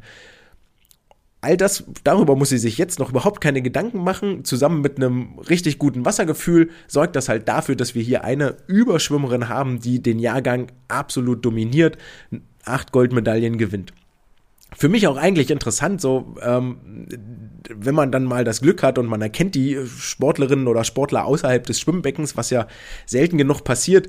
So ging es mir zumindest, dass wir an der Landsberger Allee Richtung Schwimm oder dass ich Richtung Landsberger Allee äh, Schwimmhalle unterwegs war und dann liefen wir an den Treppen, die dort unten in den Durchgang führen, äh, aufeinander zu, gleichzeitig runter. Ich auf der einen Seite, Alina mit noch zwei ihrer Freundinnen auf der anderen Seite nach unten. Natürlich hat sie mich nicht erkannt, so ich habe auch nicht gesagt, kleines Mädchen lässt in Ruhe, aber es ist dann doch mal auch interessant, okay, wie, wie, wie interagiert sie dort. Und sie ist nicht die Größe so, 1,50 Meter Körperhöhe so, zwei Freundinnen links und rechts umrahmt, äh, eine davon in Badelatschen und weißen Strümpfen, Alina hatte bunte Strickmütze auf aus der Hosentasche, sind dann äh, locker die Benzel von ihren gewonnenen Medaillen gefallen und nicht vieles spricht davon von einem, von einer überbordenden überbordenden Bewusstsein dessen, was sie dort tut. Und das finde ich eigentlich auch ganz gut. Das war auch so mein Eindruck, den ich da am Beckenrand hatte. Und all diese Gedanken, die ich jetzt gerade formuliert habe, treffen natürlich nicht nur auf Alina zu, die treffen auf alle anderen zu, die auch im Jahrgang 09, 08 dort bei den deutschen Jahrgangsmeisterschaften schwimmen. Also dazu gehört zum Beispiel auch eine Malu Groß von den Limmer Sharks Zürich, die die 50, 100, 200 Freistil gewinnt. Dazu gehört genauso eine Mira Helget aus Karlsruhe, die insgesamt fünf Medaillen gewinnt und äh, drei davon über die 400, 800 und 1500 Meter Freistil. Dazu gehört eine Sydney Savannah Ferch aus Dortmund, die auch über die 400, 800, 1500 Meter Freistil jeweils eine Medaille holt all diese Schwimmerinnen, diese, die Karriere, die, die weitere Schwimmer, sportliche Entwicklung lässt sich quasi nicht projizieren. Das ist unmöglich, so weil wir überhaupt nicht wissen, was dort entwicklungstechnisch passiert. Aber das jetzt, dieses Jahr, war ihr Moment und den sollen sie auch im Rampenlicht und diesen, diesen Fame sollen sie auch genießen. Das heißt noch lange nicht, dass ich sie jetzt hier in die Öffentlichkeit ziehen muss. Ähm, auch darüber haben wir bei den Jahrgangsmeisterschaften mal kurz diskutiert, ähm, ob so ein Vorschau-Podcast, wie ich ihn im Vorfeld gemacht habe, denn jetzt nicht eigentlich unnötig Druck aufbaut auf die, auf die Talente, gerade auf die jüngeren Sportler. Ist das gut für die Schwimmerinnen und Schwimmer zu hören, ey, du kannst fünfmal gewinnen oder du kannst einen deutschen Jahrgangsrekord schwimmen, so, das alles ist möglich. Ich habe gesagt, so meine Antwort darauf war, äh, die Sportler, die im Bereich Rekord und oder Titel unterwegs sind, die wissen das sowieso. Das wissen die Trainer, die mit denen zu tun haben, das wissen die Eltern, das wissen die Trainingskameraden, das wissen die Schwimmerinnen und Schwimmer. Das, den Druck kann ich ihnen überhaupt nicht mehr aufbauen. Der, der Druck kommt aus deren Umfeld, wenn die überhaupt hier zuhören. Ne? Also der Druck kommt aus deren Umfeld, wenn überhaupt. Im besten Falle kommt er halt gar nicht daher. Und für mich auch nochmal wichtig, ich habe versucht darauf zu achten, nicht zu sagen, ich erwarte einen deutschen Jahrgangsrekord, sondern zu sagen, es ist möglich. Und das ist ein großer Unterschied in meinen Augen. Es ist ein riesiger Unterschied, ob ich formuliere, ah, das Rennen, das musst du aber gewinnen, oder ob ich formuliere, das Rennen hier, das kannst du gewinnen. Egal, wie deutlich der Vorsprung ist, ob das jetzt eine Alina mit 10 Sekunden Vorsprung die 200 Delfin gewinnt oder nicht, wenn ich ihr sage, die 200 Delfin musst du jetzt aber gewinnen, baue ich einen ganz anderen Druck auf. Das macht in ihrem Kopf, setzt das einen völlig anderen Hebel um, als wenn ich sage, ey du, pass auf, die 200 Delfin, das sieht ganz gut aus. Es kann sein, dass du die gewinnst, ähm, aber dafür musst du vielleicht XY tun. Weil dann äh, ist da, ist da, ähm, ähm, geht die Erwartungshaltung zurück. So, dann, dann mache ich hier auch deutlich, ey, okay, es kann viel passieren unterwegs, kannst dich auch verschlucken, kannst einen Krampf kriegen, die Brille kann runterfallen. Ähm, so, du kannst das gewinnen, wenn alles gut läuft, aber du musst nicht. Es muss niemand gewinnen. Niemand muss ein Rennen gewinnen. Das wäre ja schon eine Diffamierung der Konkurrenz. Wenn ich sage, das musst du gewinnen, damit spreche ich ja der Konkurrenz die Konkurrenzfähigkeit ab. Wäre ich immer ganz, ganz vorsichtig und äh, mache dem Sportler auch sofort deutlich, wenn ich sage, ja, das musst du aber gewinnen oder da musst du eine Medaille holen, dass der vierte Platz direkt nichts mehr wert ist. So. Und ähm, als zweites, nicht nur in der Vorschau, wie gehe ich damit um, ist wichtig und baut vielleicht einen Druck auf oder nimmt einen Druck, sondern auch, wie ich mit dem Ergebnis umgehe, ist auch wichtig, um es zu bewerten. Bleiben beim Thema Alina, 200 Delfin, weil es exorbitant ist, könnten auch noch Larus nehmen über, über, über die, die 50 Meter Freistil ähm, oder verschiedene andere Sportler, die, die überzeugend gewonnen haben, Hugo Engelin, 200 Brust und so weiter und so fort. Ähm, sorry für alle, die ich jetzt nicht erwähnt habe. Wie gehe ich mit dem Ergebnis um? Wenn, ich, wenn der Sportler rauskommt, boah, hey, hier gewonnen, als erster angeschlagen, ja, ja, easy, easy, und dann sagst du als Trainer oder als Elternteil oder als Mannschaftskammer, ja, war vorher klar, dass du gewinnst. Denke ich auch so, pff, echt, war es das wirklich? So, kann nicht so viel passieren? Kann ich meine Badekappe reißen? Kann ich meine Brille runterrutschen? Kann ich mein ba meine Badehose äh, reißen? Kann ich meinen Schwimmanzug kaputt gehen? Ähm, ich verschlucke mich vor der Wende und schlag nur mit einer Hand an echt, war das so klar, dass ich gewinne? Oder ob ich den Sportler dann damit begrüße, ey, gut gemacht, so, bist als Favorit reingegangen, aber musst das Ding auch erstmal zu Ende schwimmen und gewinnen. Hast du gemacht. Ordentliches, ordentliches Rennen, alles tutti. Ähm, so, und das, das gibt auch schon mal viel davon mit, wie ich mit dem Ergebnis, mit dem Erfolg oder dann auch mit dem Misserfolg umgehe. Und das, das ist, das finde ich viel wichtiger als äh, dieser Vorschau-Podcast, der ja eher eine, eine, eine Handreichung sein sollte und ein, so könnte es vielleicht passieren, wenn alles nach Plan läuft. Vieles nicht nach Plan gelaufen.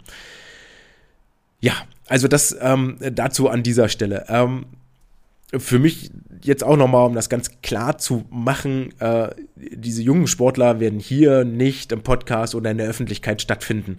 Wird nicht passieren. Äh, JDM-Teilnahme ist für mich gerade aktuell so das jüngste Alter, wo ich denke, okay, da macht es Sinn.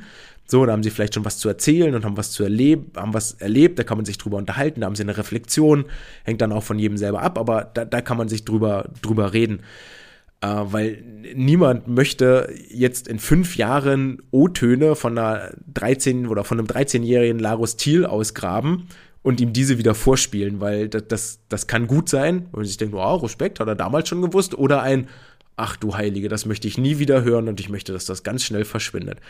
Deswegen lassen wir das einfach sein, richten den Spotlight jetzt hier rauf, gratulieren allen, die im Jahrgang 2009 neue Bestzeit geschwommen haben, das erste Mal auf dieser großen Bühne, die im Finale waren. Es gab einige Überschwimmer, drei, vier Namen habe ich äh, genannt an der Stelle. Ähm, und damit schließen wir das Kapitel Jahrgang 2009 weiblich und freuen uns auf das Jahr 2023, wenn wir möglichst alle von diesen Damen und Frauen und Mädchen im nächsten Jahr wieder sehen. Damit gehen wir rüber auf die Männerseite. Hier war alles überragend. Auch hier gab es einen, der äh, über allen herübersteht von der SG Bayern, nämlich Larus Thiel, der insgesamt sieben Medaillen gewann, davon sechs Gold und eine Silber. Und die Goldmedaillen über die 50, 100, 200 Freistil, also das Triple holte 50, 100 Delfin, 50 Meter Brust und die Silbermedaille über die 400 Meter Freistil gewann. Auch für ihn gilt natürlich so perspektivisch, karrieretechnisch genau das Gleiche wie für alle anderen 09er Jungs und für die Mädchen, was ich gerade eben schon erzählt habe. Wie nachhaltig und langfristig das Training ist, das können nur die beteiligten Akteure erzählen. Wie sich die Karriere entwickeln wird, das wird die Zeit sehen. Aber für jetzt und dieses Jahr war das sein Highlight und war er derjenige, der dort äh, seinen Stempel aufgedrückt hat und mit dem meisten Edelmetall wieder nach Hause gefahren ist. Einen wesentlichen Unterschied gibt es aber zwischen Alina und Larus, weil nämlich, wenn wir die beiden nebeneinander stellen und uns mal äh, direkt angucken, dann wird sofort klar, dass Larus wiederum in seiner körperlichen Entwicklung schon viel, viel weiter ist als seine männliche Konkurrenz in diesem Jahrgang. Das ist so. Ist nicht seine Schuld, sollte man aber im Kopf behalten. Eine derartige Dominanz, vor allen Dingen auf den kurzen Strecken eines Sportlers in diesem sehr, sehr jungen Jahrgang, ist auf jeden Fall extrem selten. Also 350er zu gewinnen, nur die 50 Rücken hat er ausgelassen, sich dort Edelmetall zu holen. Dazu noch die 100 Delfin und die 100 Freistil und die 200 und 400 Freistil noch eine Medaille zu holen. Das ist schon echt extrem selten. Und äh, so kommt es auch nicht von ungefähr, dass Larus neben einem riesigen Wassergefühl und großen Muskelbergen auch zwei deutsche Jahrgangsrekorde mit nach Hause genommen hat. Und zwar über die 50 Meter Delfin mit 25,81 und da bot er die alte Bestmarke, die von ihm selbst erst bei den NRW-Meisterschaften aufgestellt wurde, um 500 und über die 100 Meter Delfin und da bot er in 58,29 Sekunden die alte Bestmarke um drei Zehntel, die von keinem geringeren als Johannes Hinze gehalten wurde.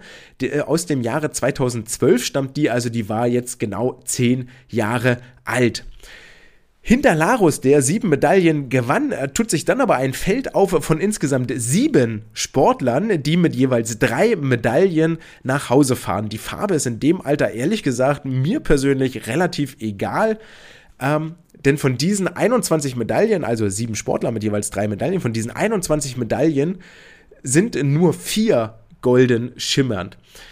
Mit jeweils drei Medaillen nach Hause gefahren sind Blaise Schröner, Jonas Lischke, der den Titel über 400 Freistil gewann, Arnold Zinoviev, der über 100, 200 Brust gewann, Jakob Herzke, Arnim Hesse, Leander Tarus Tunk, der die 200 Rücken gewann und Brian Schneid. Außerdem holte Jannis Schmidt aus Wiesbaden das Lagendubel, auch das soll nicht unerwähnt bleiben. Aber im Großen und Ganzen äh, ist es hier nicht so eine enge, schmale Spitze, wie das bei den äh, Mädchen der Fall war, wo ja wirklich vier Sportlerinnen etwas weiter herausragten mit ihrer Medaillenbeute, sondern ein sehr, sehr breites Feld, was uns Hoffnung gibt für die Zukunft, dass daraus eine lebhafte Konkurrenz erwächst, ähnlich wie das jetzt auch bei den 2008er Jungs der Fall ist. Und damit kommen wir auch zum Jahrgang 2008. Aufbauend auf den Worten, die ich gerade im 09er Jahrgang verloren habe, sehen wir jetzt im 08er Jahrgang, wie viel eigentlich so Titel und Medaillen aus dem Vorjahr, also aus der vergangenen DJM-Version, eigentlich wert sind. Genauer genommen sind es ja sogar nur sieben Monate, vom Oktober 21 bis Mai 22 denn das sehen wir jetzt im 2008er Jahrgang. 2021 dominierte hier noch Fiona Kufal aus Wiesbaden mit insgesamt sechs Medaillen und vier Titeln und holte dieses Mal in der 2022er Version nur, in Anführungsstrichen, ich sage wirklich in Anführungsstrichen, nur vier Medaillen und gewann insgesamt einen Titel. Dieser eine Titel gelang ihr über die 200 Meter Freistil, wo sie ihren aus dem Vorjahr auch noch verteidigt hat. Insgesamt gab es bei den Mädchen hier neun Titelverteidigungen bei 17 Entscheidungen, also über die Hälfte aller äh, Rennen haben die gleiche Titelträgerin gesehen wie auch schon in der Oktoberausgabe. Das ist Rekord bei den Mädchen. In keinem anderen Jahrgang gab es so viele Titelverteidigungen, was eigentlich schon ein bisschen dafür spricht, ah, so einigermaßen fest zementiert ist die Reihenfolge hier wohl doch herausstechend. Dabei ist Yara Riefstahl aus Chemnitz, die das Triple auf den Delfin-Strecken wiederholte, also 50, 100, 200 Delfin jeweils gewann. Und Hanna Schneider, die aus äh, Hofheim kommende Sportlerin, gewann die 200 Meter Brust erneut und schaffte es sich über die 50 und 100 Meter Brust ebenfalls nach ganz oben auf das Siegerpodest zu schwimmen keiner von den bisher genannten, also weder, weder Fiona Kufal noch Jara Fey-Riefstahl noch Hanna Schneider war aber fleißigste Medaillensammlerin.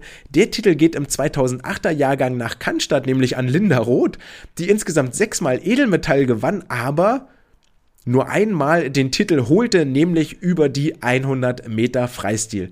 Dazu gesellt sich Bronze über 50 Freistil, 50 Delfin, Silber über die 100 Meter Delfin und 200 Lagen sowie die Bronzemedaille über 400 Meter Lagen und ich denke mal, damit können wir den Gong läuten. Wir haben die Allrounderin in diesem Jahrgang zumindest für dieses Jahr einmal ganz konkret festgelegt und gefunden. Dann bleibt noch festzuhalten, dass äh, Laura Marie Blumenthal-Hass aus Erlangen, wenn ich das jetzt richtig im Kopf habe, äh, über die 800 und 1500 Meter Freistil ihre Titel aus dem Vorjahr verteidigte und über die 50 und 100 Meter Rücken gab es äh, interessanterweise das exakt gleiche Siegerpodest, nämlich mit Angelina Wiens aus ähm, Bergheim, mit Eva zur Brügge aus äh, Halle an der Saale und mit Christine Bergmann aus Chemnitz. Genau mit Christine Bergmann aus Chemnitz jeweils Gold, Silber und Bronze gewannen.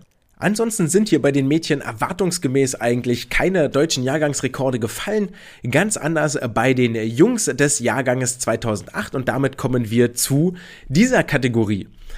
Wie bei den Mädchen auch gab es hier ebenfalls die meisten Titelverteidiger auf der Jungsseite und zwar nicht nur 9 von 17 Titeln, sondern in sagenhaften 13 von 17 Entscheidungen stand der gleiche Sportler ganz oben wie in der Oktoberausgabe der DJM.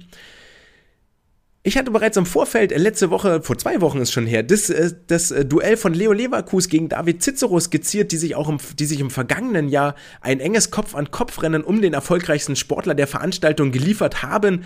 Und aus diesem wahnsinnig engen Kopf-an-Kopf-Rennen wurde in diesem Jahr nicht so richtig etwas, denn das Duell ging ziemlich eindeutig an Leo Leverkus aus Karlsruhe, der sieben Medaillen mit nach Hause nach Baden nahm, wohingegen David Cicero fünf Medaillen wieder mit nach Regensburg schleppen durfte durfte. Fünf Titel für Leo Leverkus hier mit dabei, vier Titel für David Cicero, wobei vor allem die 400 Meter Lagen wohl beiden Sportlern, Eltern, beteiligten Trainern, Vereinen im Gedächtnis bleiben werden, denn die boten ein wirklich denkwürdiges Finish. Hier war Leo nämlich ganz klar anzumerken, dass er überhaupt keinen Bock hatte, gegen David zu verlieren. Nach dem Rückstand auf der Bruststrecke äh, kämpfte er sich die ganzen 100 Meter Freistil wirklich Meter um Meter, Zentimeter um Zentimeter heran, äh, bis äh, David dann aber doch schlussendlich mit 37 Hundertstel Vorsprung äh, gewann. Und auf dieses Duell dürfen wir uns dann schon mal in der 2023er Ausgabe freuen. Ich drücke zumindest die Daumen, dass wir beide dort wieder im Becken gegeneinander antreten sehen werden ähm, in der Hoffnung, dass dieses Duell sich weiter durchzieht und uns so eine kleine Storyline liefert, denn das sind doch die Wettbewerbe, die wir hier alle sehen wollen. Die Medaillenausbeute verbessern konnte Leo Ilias Baumann, der noch nach vier Medaillen im Oktober jetzt mit sieben wieder nach Hause gefahren ist, war damit zusammen mit Leo Leverkus der Topsammler bei den 2008er Jungs. Leo gewann äh, Leo holte vier Medaillen über die Kraulstrecken, zweimal über Rücken und einmal über die Lagendistanz, gewann dabei aber in Anführungsstrichen nur einen Titel bei sieben Medaillen, was schon ziemlich erstaunlich ist, und zwar über die 200 Meter Freistil. Und auch hier war es wahnsinnig eng. Wieder hatte Leo Leverkus das Nachsehen, der 28 Hundertstel hinter seinem Namensvetter hier anschlug. Ihr merkt da bereits schon nicht nur aus den Zahlen, sondern auch aus den kurzen Erzählungen, Viele, viele Wiederholungstäter. Das heißt, Leo Leverkus holt erneut das Triple über die 400, 800, 1500 Meter Freistil. David Cicero holt erneut das Lagendouble über die 200 und 400 Meter Lagen. Und äh, Hugo Engelin, der im vergangenen äh, Jahr im Oktober noch mit vier deutschen Jahrgangsrekorden überzeugen konnte, holt erneut das Brusttriple und holt erneut zwei deutsche Jahrgangsrekorde nach Magdeburg. Diesmal alle beide über die 200 Meter Brust. Im Vorlauf schwamm er in 2,22,69 unter der alten Bestmarke, konnte diese Zeit nochmal im Finale drücken auf 2,22,42 und äh, steht damit insgesamt acht Zehntel unter der alten Bestmarke aus dem Jahr 2013, die wiederum von keinem geringeren gehalten wird als von Johannes Hinze. Und äh, ich hatte vorher schon gesagt, dass die, wenn es hier einen Jahrgangsrekord gibt, das wohl so eine kleine Sensation sein dürfte. Und ich glaube, das war es tatsächlich auch, denn äh, Hugo war damit über zwei Sekunden schneller als seine eigentliche Meldezeit. Generell ist die Bruststrecke hier bei den 08er äh, Jungs nochmal einen kleinen Blick wert, denn äh, insgesamt, äh, jetzt muss ich kurz mal in meine kluge Tabelle gucken, denn insgesamt sieben der neun Medaillen gehen an die gleiche Person in der gleichen Farbe wie auch schon in der Oktoberausgabe. Einzig Arthur Geis über die 50 Meter Brust auf dem Bronzerang und Colin Warnecke über die 200 Meter Brust ebenfalls auf dem Bronzerang konnten sich hier neu in die Siegerlisten eintragen. Vielleicht noch eine kleine Anmerkung an dieser Stelle, die es aber generell für die ganze Veranstaltung gilt, bevor ich das später möglicherweise vergesse. Äh, ich hatte auch hier wiederum angefangen, aus der Statistik vom letzten Jahr oder aus den Ergebnissen vom letzten Jahr mal aufzuschreiben und zu tracken, äh, wie viele gleiche Podeste gibt es denn oder wie viele neu geehrte auf den Podesten gibt es denn? Also, ne, wenn sich die Position ändert, ich war letztes Jahr Erster, bin jetzt Dritter und so, stehe ich ja immer noch oben drauf. Uh, und wie viele gibt es denn, die jetzt dieser Version auf dem Podest standen, die letztes Jahr nicht auf dem Podest standen, habe ich tatsächlich auch irgendwann zwischendrin aufgegeben, weil äh, gefühlt es auch wieder eher die Ausnahme war, dass jemand Neues, ein neues Gesicht auf dem Siegertreppchen steht, als im äh, Oktober 21, als dass es äh, die Regel sei. Und das, das ist so eine Statistik, die wir uns vielleicht in der nächsten Woche nochmal etwas genauer angucken. Damit genug des äh, Zwischenspiels. Wir kommen zum Jahrgang 2007 der Mädchen. Und auch hier beginnen wir mit einem Medaillenfakt, weil nämlich insgesamt 25 Sportlerinnen im Jahrgang 2007 eine Medaille mit nach Hause nehmen, so viele wie in keinem anderen Jahrgang bei den Frauen. Ebenfalls ein absolutes Novum bei den Frauen, kein einziges Podest aus dem Vorjahr wiederholt sich hier, sondern es gibt immer mindestens Platzierungsverschiebungen, wenn nicht sogar Neuankömmlinge. Was aber allerdings äh, konstant geblieben ist, ist die Dominanz der Chemnitzer, allen voran Julia Ackermann über die langen Strecken, denn Julia gewinnt nicht nur die 1500 und die 800 Meter Freistil, auch nicht nur noch die 400 Freistil dazu, sondern sogar auch die 200 Meter Freistil. Respekt vor dieser ähm, Bandbreite an Kraulleistung, ja. Jette Koch aus Magdeburg holt sich das Brusttrippel und ja, ihr könnt jetzt ein bisschen schaudern, das ist schon der zweite Magdeburger Name über die Bruststrecken, der das Trippel gewinnt, nach Hugo und äh, das war auch mit Abstand nicht der letzte Magdeburger Brustname, der über die Bruststrecken etwas gewonnen hat. Also wenn äh, nach dem, nach dem Kraul-Stützpunkt, Kraul-Langstreckenstützpunkt in Sachsen-Anhalt gibt es wohl vielleicht auch dort demnächst einen Bruststützpunkt. Noel Benkler ihrerseits holt das Lagendubel. Noel Benkler gehört zu welchem Verein? Einmal kurz googeln. Noel Benkler aus Regensburg. Natürlich dort, wo Olaf Bünde seit einer geraumer, seit geraumer Zeit das Zepter über die Schwimmerinnen und Schwimmer schwenkt. Und Sarah Selimovic aus Dortmund ist die Edelmetallsammlerin schlechthin. Sie gewinnt insgesamt sechs Medaillen, kann aber auch ähnlich wie Leo Baumann nur einen Titel mit nach Hause nehmen, nämlich über die 100 Meter Freistil. Clara Sophie Bayerling aus Potsdam verteidigt ihren Titel über die 50 Freistil und 50 und 100 Meter Rücken. Gleiches gelingt Felukosch über die 50 Meter Delfin, die dann aber über die doppelte Distanz ihrer NRW-Konkurrentin Carla Hessmann aus Dortmund den Vortritt lassen musste. Ebenfalls im Jahrgang 2007 gab es die einzige Zeitgleichheit bei diesen deutschen Jahrgangsmeisterschaften und zwar über die 50 Meter Freistil belegten Lena Sophie Bauer aus Neukölln und Sarah Selimovic aus, von der SG Dortmund in 26,67 beide zeitgleich den zweiten Platz. Ansonsten gab es das gar nicht im Finale und das äh, fand ich dann doch relativ überraschend. Vielleicht noch ein paar Worte zu Julia Ackermanns Dominanz über die langen Freistilstrecken. Das sieht schon wirklich auch sehr, sehr stilistisch sehr, sehr gut aus, was sie dort äh, tut und wie sie das ins Wasser bringt und vor allen Dingen im Vergleich zur Konkurrenz ist da schon ein ganz klarer stilistischer Unterschied zu erkennen, während es bei Julia ähm, gar nicht so eine wahnsinnig lange Gleitphase hat, der Arm vorne, also liegt nicht lange vorne, dass der andere aufschließen kann, sondern das schnelles Lösen, Lösen der, der Ruheposition, Versuchen des Wassergreifens und Erzeugen des Vortriebs, also Wassergreifen und dann ähm, Vor Vortrieb machen, da zu erkennen, wohingegen andere da länger den Arm vorne liegen lassen und sich da ranzukämpfen und da die Stilistik umzustellen im Namen der Konkurrenz, also auch ne, die Impulse, die Beschleunigungsimpulse aus dem Armzug näher beieinander zu setzen, nicht mit so einem langen Gleit, Gleitphase zu arbeiten.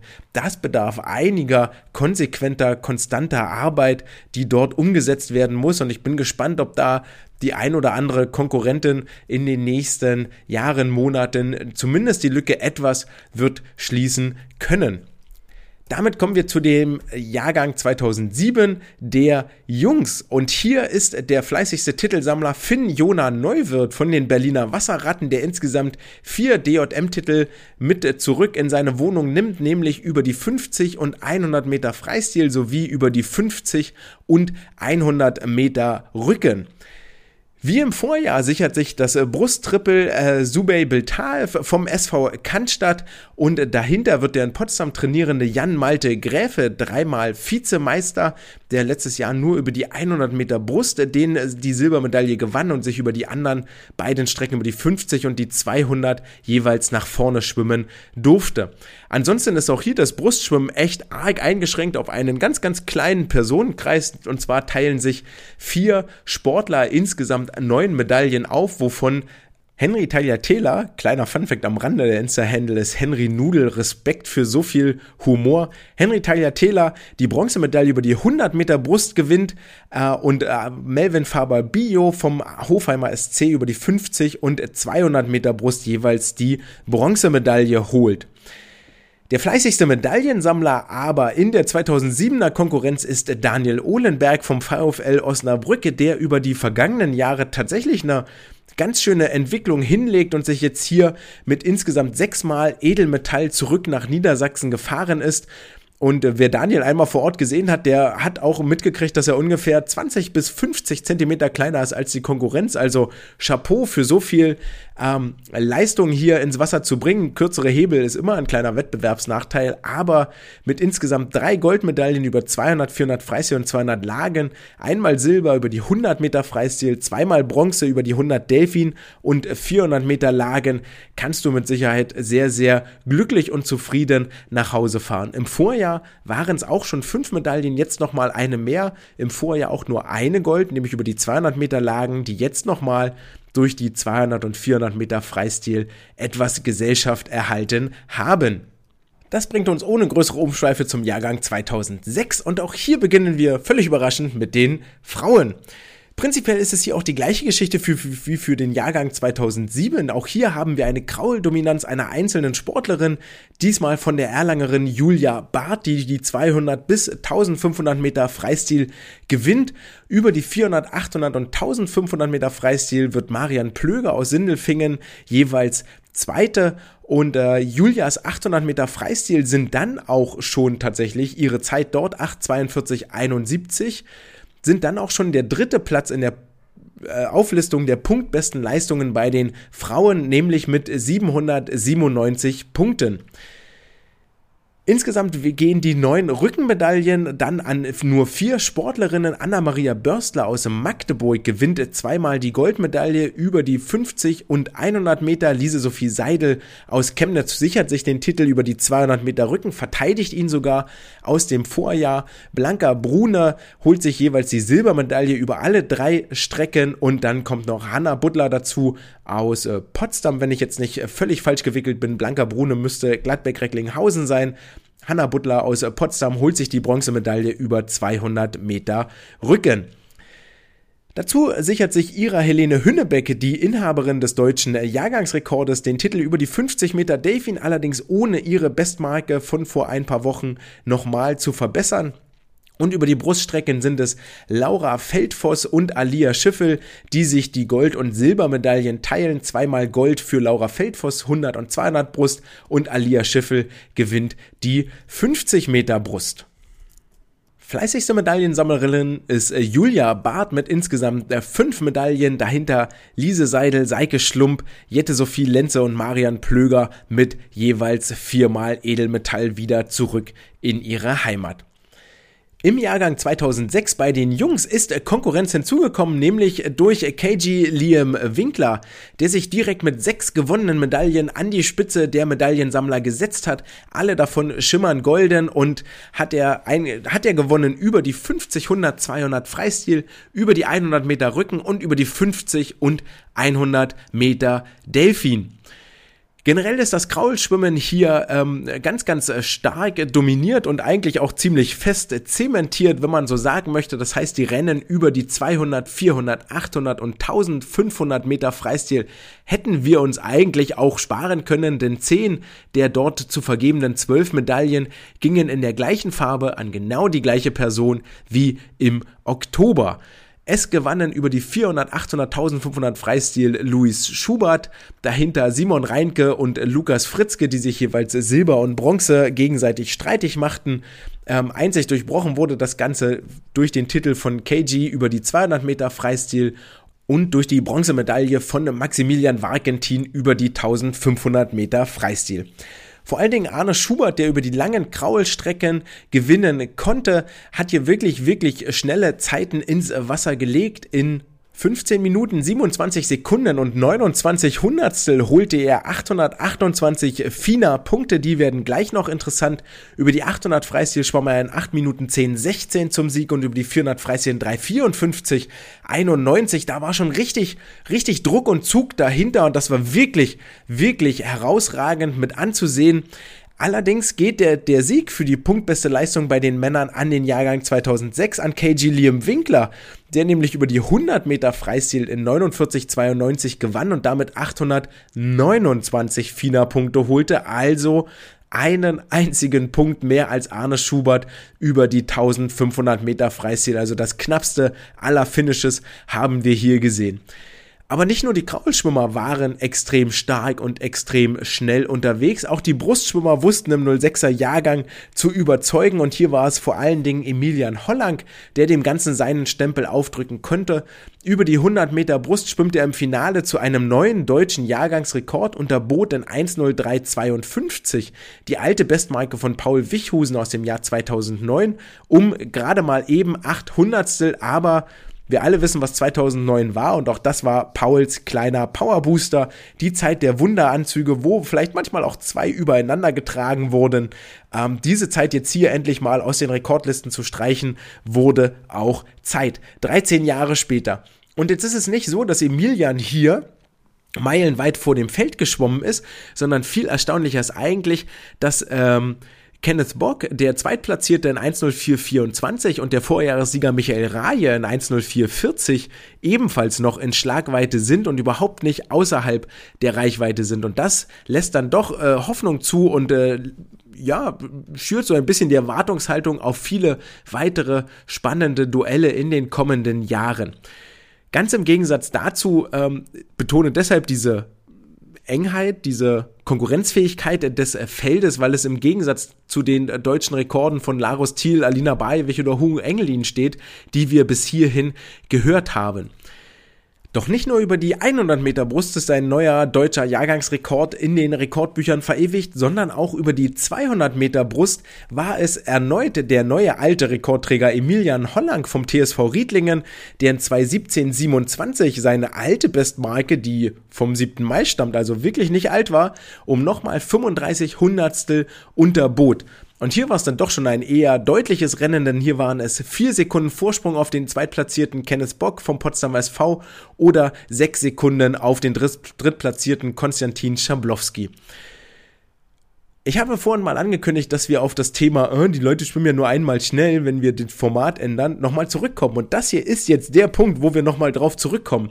Denn nachdem Emilian Holland im Finale in 2017-27 echt richtig, richtig schnell unterwegs war, konnte er im Vorlauf das richtig entspannt angehen lassen, nämlich in 2.21.18 war er nicht etwa nur knappe vier Sekunden langsamer als im Finale, was schon richtig eine Welt ist, sondern schwamm mit dieser Zeit immer noch auf Platz 1 in den Vorläufen. Und da können wir jetzt echt nochmal überlegen, ob das wohl zweimal Schnellschwimmen oder nur einmal Schnellschwimmen gewesen ist. Soll seine Leistung im Finale aber gar nicht trüben, es ist nur ein Ausdruck dessen, um die Argumentation, äh, dann schwimmen die Sportler ja nur einmal schnell, ein bisschen zu entkräften und hier mal am praktischen Beispiel aufzuzeigen, ja, die sind nicht doof. Natürlich, wenn Emilian weiß, er kommt mit der Zeit ins Finale, dann schwimmt er auch nur einmal schnell nachmittags. Also äh, vor allen Dingen, wenn da ein deutscher Jahrgangsrekord anstehen soll, ist ja gar, gar, gar kein Vorwurf an ihn, der da irgendwo hingeht oder dort, ähm, ja, ihm dort äh, gemacht wird. Damit sind wir im Jahrgang 2006 fertig und gehen zum ältesten Jahrgang bei den Mädchen rüber, nämlich zum Jahrgang 2005. Und nachdem Lisa Finger im letzten Jahr der ganzen Veranstaltung und vor allen Dingen auch diesem Jahrgang ihren Stempel und ihr Gesicht aufdrücken konnte, war es dieses Jahr äh, eine andere Sportlerin, nämlich äh, Maja Werner vom Nicker Heidelberg, die mit acht Medaillen als fleißigste Medaillensammlerin wieder zurück in die Heimat gefahren ist. Lisa Marie gewann sieben Medaillen, Saskia Blasius und Marie Fuchs jeweils sechs. Und das zähle ich nicht etwa auf, weil ich so sehr auf Zahlen abfahre, sondern weil daraus insgesamt 27 Medaillen von überhaupt nur 51 möglichen erwachsen, die an insgesamt vier Sportlerinnen verteilt wurden. Also eine extreme in meinen Augen extreme Leistungskonzentration auf einige wenige Athletinnen. Und vor allen Dingen Maja Werner ist diejenige, die hier echt heraussticht, nicht nur weil sie die 200 bis 1500 Meter Freistil gewinnt, ja, ist ein kleines Déjà-vu zum Jahrgang 06 und 07. Es scheint sich durchzusetzen. Äh, nicht nur, weil Maya hier die 200 bis 1500 Freistil gewinnt, sondern daneben auch über die 100 und 200 Meter Rücken triumphiert und über die 200 Meter Freistil die zweitbeste Leistung bei den Frauen ins Wasser bringt in 201,47, 804 FINA-Punkte erschwimmt. Saskia Blasius ihrerseits gewinnt die 50 und 100 Meter Brust sowie die 200 und 400 Meter Lagen. Warum sie die 200 Meter Lagen gewonnen hat, habe ich vorhin vor einer ganzen Weile schon mal erklärt. Ne? Wir erinnern uns an vier Sekunden Unterschied zur Zweitplatzierten allein auf der 50 Meter Bruststrecke. Aber die Zweitplatzierte über die 200 Lagen, Lisa Marie Finger, durfte sich freuen, denn sie hat das äh, Triple über die Delfinstrecken gewonnen, gewann die 50, 100 und 200 Meter Delfin, ebenso wie die 100 Meter Freistil. Für die Mädchen im Jahrgang 2005 waren es die letzten deutschen Jahrgangsmeisterschaften und wenn wir dem Ganzen einen Titel geben wollen, dann nennen wir das äh, der Geschwisterjahrgang verabschiedet sich. Denn neben Saskia Blasius war auch ihre Zwillingsschwester Isabel Blasius für den TSV Neustadt im Wasser und beide holten sich über die 400 Meter Lagen den Doppelsieg. Saskia gewinnt hier vor ihrer Schwester Isabel, verteidigt damit auch ihren Titel. Gleiches gelang hier über die 50 und 100 Meter Brust. Und auch Marie und Paula Fuchs vom SV Schwäbisch Gmünd holen die Silber- und Bronzemedaille über die 50 Meter Delfin, verteidigen damit ihren zweiten und dritten Platz, den sie schon im Oktober inne hatten. Insgesamt gibt es im Jahrgang 2005 neun erfolgreiche Titelverteidigungen, genauso viele wie im Jahrgang 2008. Eine derjenigen, die ihren Titel verteidigen konnten, ist auch die Essenerin Nina Sandrine Jazzy, die mit einem Sparprogramm hier angetreten ist, hatte, hat nur zwei von sechs möglichen Starts wahrgenommen. Äh, wobei man dazu sagen muss, die 50 Brust und die 100 Meter Freistil, die sie hätte starten können, wären am Dienstag dran gewesen. Vielleicht war da noch Schulzeit oder ähnliches. Man weiß nicht, was da vielleicht im Wege gestanden hat. Sie schwamm jedenfalls nur über die 50 und 200 Meter Freistil hier durch das Berliner Wettkampfbecken. Und der Fokus für sie hat sich möglicherweise auch gelohnt, weil sie nämlich über die 50 Meter Freistil die punktbeste Leistung bei den Frauen ins Wasser brachte, sammelte hier 819 Punkte Punkte in einer Zeit von 25,29 Sekunden und durfte sich damit über einen kleinen Preis freuen. Da kommen wir wieder zurück zu dem, was ich äh, ganz am Anfang des äh, sportlichen Teils mal gesagt hatte, dass das Gefühl zwar überwiegt, dass die jüngeren Jahrgänge zum Teil erheblich schneller waren oder gleich schnell waren wie die älteren Jahrgänge bei den Frauen, also die Jahrgänge 07, 08 im Vergleich zum Jahrgang 06, 05, aber zumindest die Verteilung der punktbesten Leistung lässt diesen Rückschluss nicht zu, denn äh, punktbeste und zweitbeste Leistung gehen an den Jahrgang 05, die drittbeste Leistung an den Jahrgang 06 und die 07er, 08er gehen da völlig leer aus. Nehmen wir so hin, ähm, vielleicht gibt's da nächste Woche noch ein paar Worte dazu, äh, wenn ich etwas Zeit hatte, da nochmal tiefer einzusteigen in das Zahlenwerk oder mir das nochmal anzugucken und zu Gemüte zu führen. Damit haken wir den 2005er Jahrgang bei den Frauen ab und wechseln rüber zu den Männern. Und wenn wir bei den 06ern so lange über die schnellen Langstreckler gesprochen haben, dann müssen wir das auch bei den 2005er Jahrgängen tun, denn hier äh, gewinnt Erik Mühlenbeck aus Bitterfeld die 1500 Freistil in 15, 32, 21 und äh, schwimmt damit auch die insgesamt drittbeste Leistung der Veranstaltung. Zudem wird der Zweiter über die 400 und 800 Meter Freistil, was dann doch schon ein erheblicher Leistungssprung ist im Vergleich zum letzten Jahr, wo er Siebter über die 400, Vierter über die 800 und ebenfalls Vierter über die 1500 Meter Freistil wird. Also aus dreimal Finalteilnahme jetzt dreimal Edelmetall gemacht das ist nicht so schlecht. Damit kann man doch mal zufrieden sein mit der Arbeit aus den letzten sieben Monaten. Das Triple über die 200, 400, 800 Freistil holt Jano Beschnitt von der SG Ruhr, gewinnt dazu auch noch die 200 Meter Delfin und ist dann gemeinsam mit Finn Wendland, der seinerseits dreimal Gold über 200 Lagen, 100 und 200 Brust gewinnt, sowie einmal Silber über die 50 Meter Freistil, der meist dekorierte Athlet bei den 2005er Jungs. Insgesamt ist es so, dass hier ein bunter, breiter Jahrgang existiert mit insgesamt 26 Medaillengewinnern. Das ist dann auch die mit Abstand die meisten Medaillengewinner bei den Jungs innerhalb eines Jahrgangs. Bei den Mädchen erinnern wir uns, waren es 25 Gewinnerinnen im Jahrgang 2007. Hier sind es 26 im Jahrgang 2005. Dementsprechend gibt es auch nur sieben Titelverteidiger. Das ist der Minusrekord bei den Jungs. Wenn man jetzt den 06er Jahrgang ein bisschen rausrechnet, wo ein KG Liam Winkler letztes Jahr nicht dabei war, und sich dieses Jahr sechsmal an die Spitze gesetzt hat, denn dort gab es dann nur sechs Titelverteidigungen, hier also sieben Titelverteidigungen und Jungs, es ist ein offenes Feld, es ist viel Konkurrenz da, das sollte doch dann auch in der 2023er Ausgabe in eurer Abschiedsveranstaltung bei den deutschen Jahrgangsmeisterschaften zu noch schnelleren, noch besseren Zeiten führen, denn das war dieses Jahr nun ja, verbesserungswürdig, würde ich mal sagen. Und damit kommen wir zum Jahrgang 2004 der Männer, dem ältesten und letzten Jahrgang. Und so ein bisschen Wehmut schwingt da ja immer mit, wenn man das letzte Mal ähm, bei den, bei den Nachwuchstitelkämpfen ins Wettkampfbecken springt. Und eigentlich sollte das auch der schnellste Jahrgang sein, aber die Jungs aus 2006 äh, widerlegen das eindrucksvoll sowohl mit ihren Brust- als auch mit ihren Kraulzeiten, wobei zumindest im 04er Jahrgang die Brustkonstanz doch schon extrem auffällig ist, weil sich nämlich zum einen insgesamt drei Sportler acht Medaillen teilen und zwar sind das Mathis Schönung, Schönung Leon Schmidt und äh, Viktor Weitzel. Einzig äh, Pascal Fischer kann sich im Anschlagsfinish über die 200 Meter Brust nämlich mit fünf Hundertstel Vorsprung die Bronzemedaille sichern und hier durch diese Phalanx durchbrechen. Insgesamt sind sogar sieben der neuen Brustplatzierungen identisch zu den Wettbewerben, die wir im Oktober gesehen haben. Gleiches gilt für die Delfin-Strecken, wo sich Oskar Dementjew und äh, Luis Schubert die Gold- und Silbermedaille über die 50 und 100 Meter Delfin teilen. Luis Schubert gewinnt dann die doppelt so lange Distanz, nämlich die 200 Meter Delfin.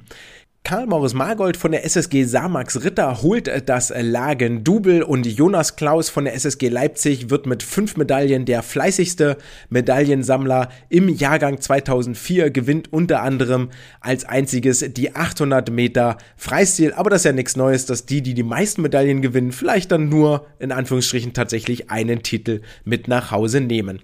Und damit sind wir durch mit allen relevanten Infos zu diesem ältesten Jahrgang, der sich nun in die offene Klasse verabschiedet und ich gehe davon aus, dass wir den ein oder anderen schon in drei Wochen bei den Finals wiedersehen werden, dann vielleicht auch etwas schneller im Wasser unterwegs. Bleibt uns abschließend noch festzuhalten, wer sind die Sieger in der Aquafil Team Challenge, die also einen Ausdruck äh, oder einen, eine Wertung darüber schafft, wer leistet denn die beste Nachwuchsarbeit. Hier gewinnt erneut der SC Magdeburg mit 455 Punkten vor der SG Essen mit 410 Punkten, der SSG Leipzig mit 321 Punkten, dem SC Chemnitz mit 307 und dem TB Erlangen mit 271 Punkten. Damit hat sich die Lücke zu Magdeburg schon mal extrem geschlossen, die nämlich im vergangenen, äh, in der vergangenen Ausgabe im Oktober 740 Punkte holten und damit doppelt so viel wie die zweitplatzierten Essener.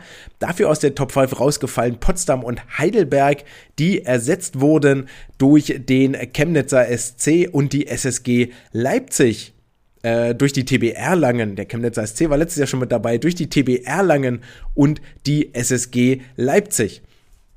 Insgesamt gab es in der 2022er Ausgabe der deutschen Jahrgangsmeisterschaften sieben Jahrgangsrekorde, also genauso viele wie in der 2021er Version. Neue Rekordträger sind Alina Bajewich über 200 Delfin, Larus Thiel über die 50 und 100 Meter Delfin, Emilian Hollang über die 100 und 200 Meter Brust und Hugo Engelin über die 200 Meter Brust, einmal im Vorlauf, einmal im Finale verbessert. Und dann gab es insgesamt 21 äh, Triple-Sieger oder Double-Sieger, also beide Lagenstrecken oder in einer Lage alle drei Strecken gewonnen. Letztes Jahr gab es insgesamt 25 dieser Hattricks, also das ist ein äh, bisschen, also ein bisschen zurückgegangen, die Zahl, obwohl ich jetzt 21 aus dem Bauchgefühl heraus immer noch deutlich mehr fand, als ich das so von Anfang an her erwartet hätte. Und ich würde vorschlagen, damit klappen wir das Buch Deutsche Jahrgangsmeisterschaften 2022 eigentlich zu. Wir haben uns jetzt ausgiebig, ausführlich damit auseinandergesetzt. Alles weitere wird die Geschichte zeigen und in der Zukunft muss vielleicht die ein oder andere Aktion unternommen werden, um den Wettkampf auf ein neues Level zu hieven, zu allen, vor allen Dingen was die Durchführung angeht.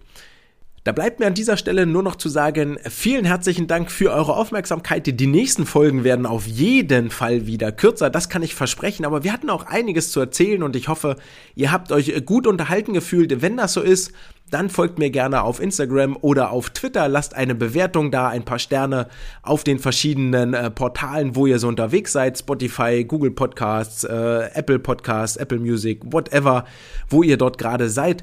Wenn ihr dieses äh, kleine, aber feine Projekt äh, unterstützen wollt und damit eurer Berichterstattung über den Schwimmsport eigentlich einen Gefallen tun wollt, dann könnt ihr eine kleine Spende, eine kleine Unterstützung äh, dalassen an paypal.me slash swimcast.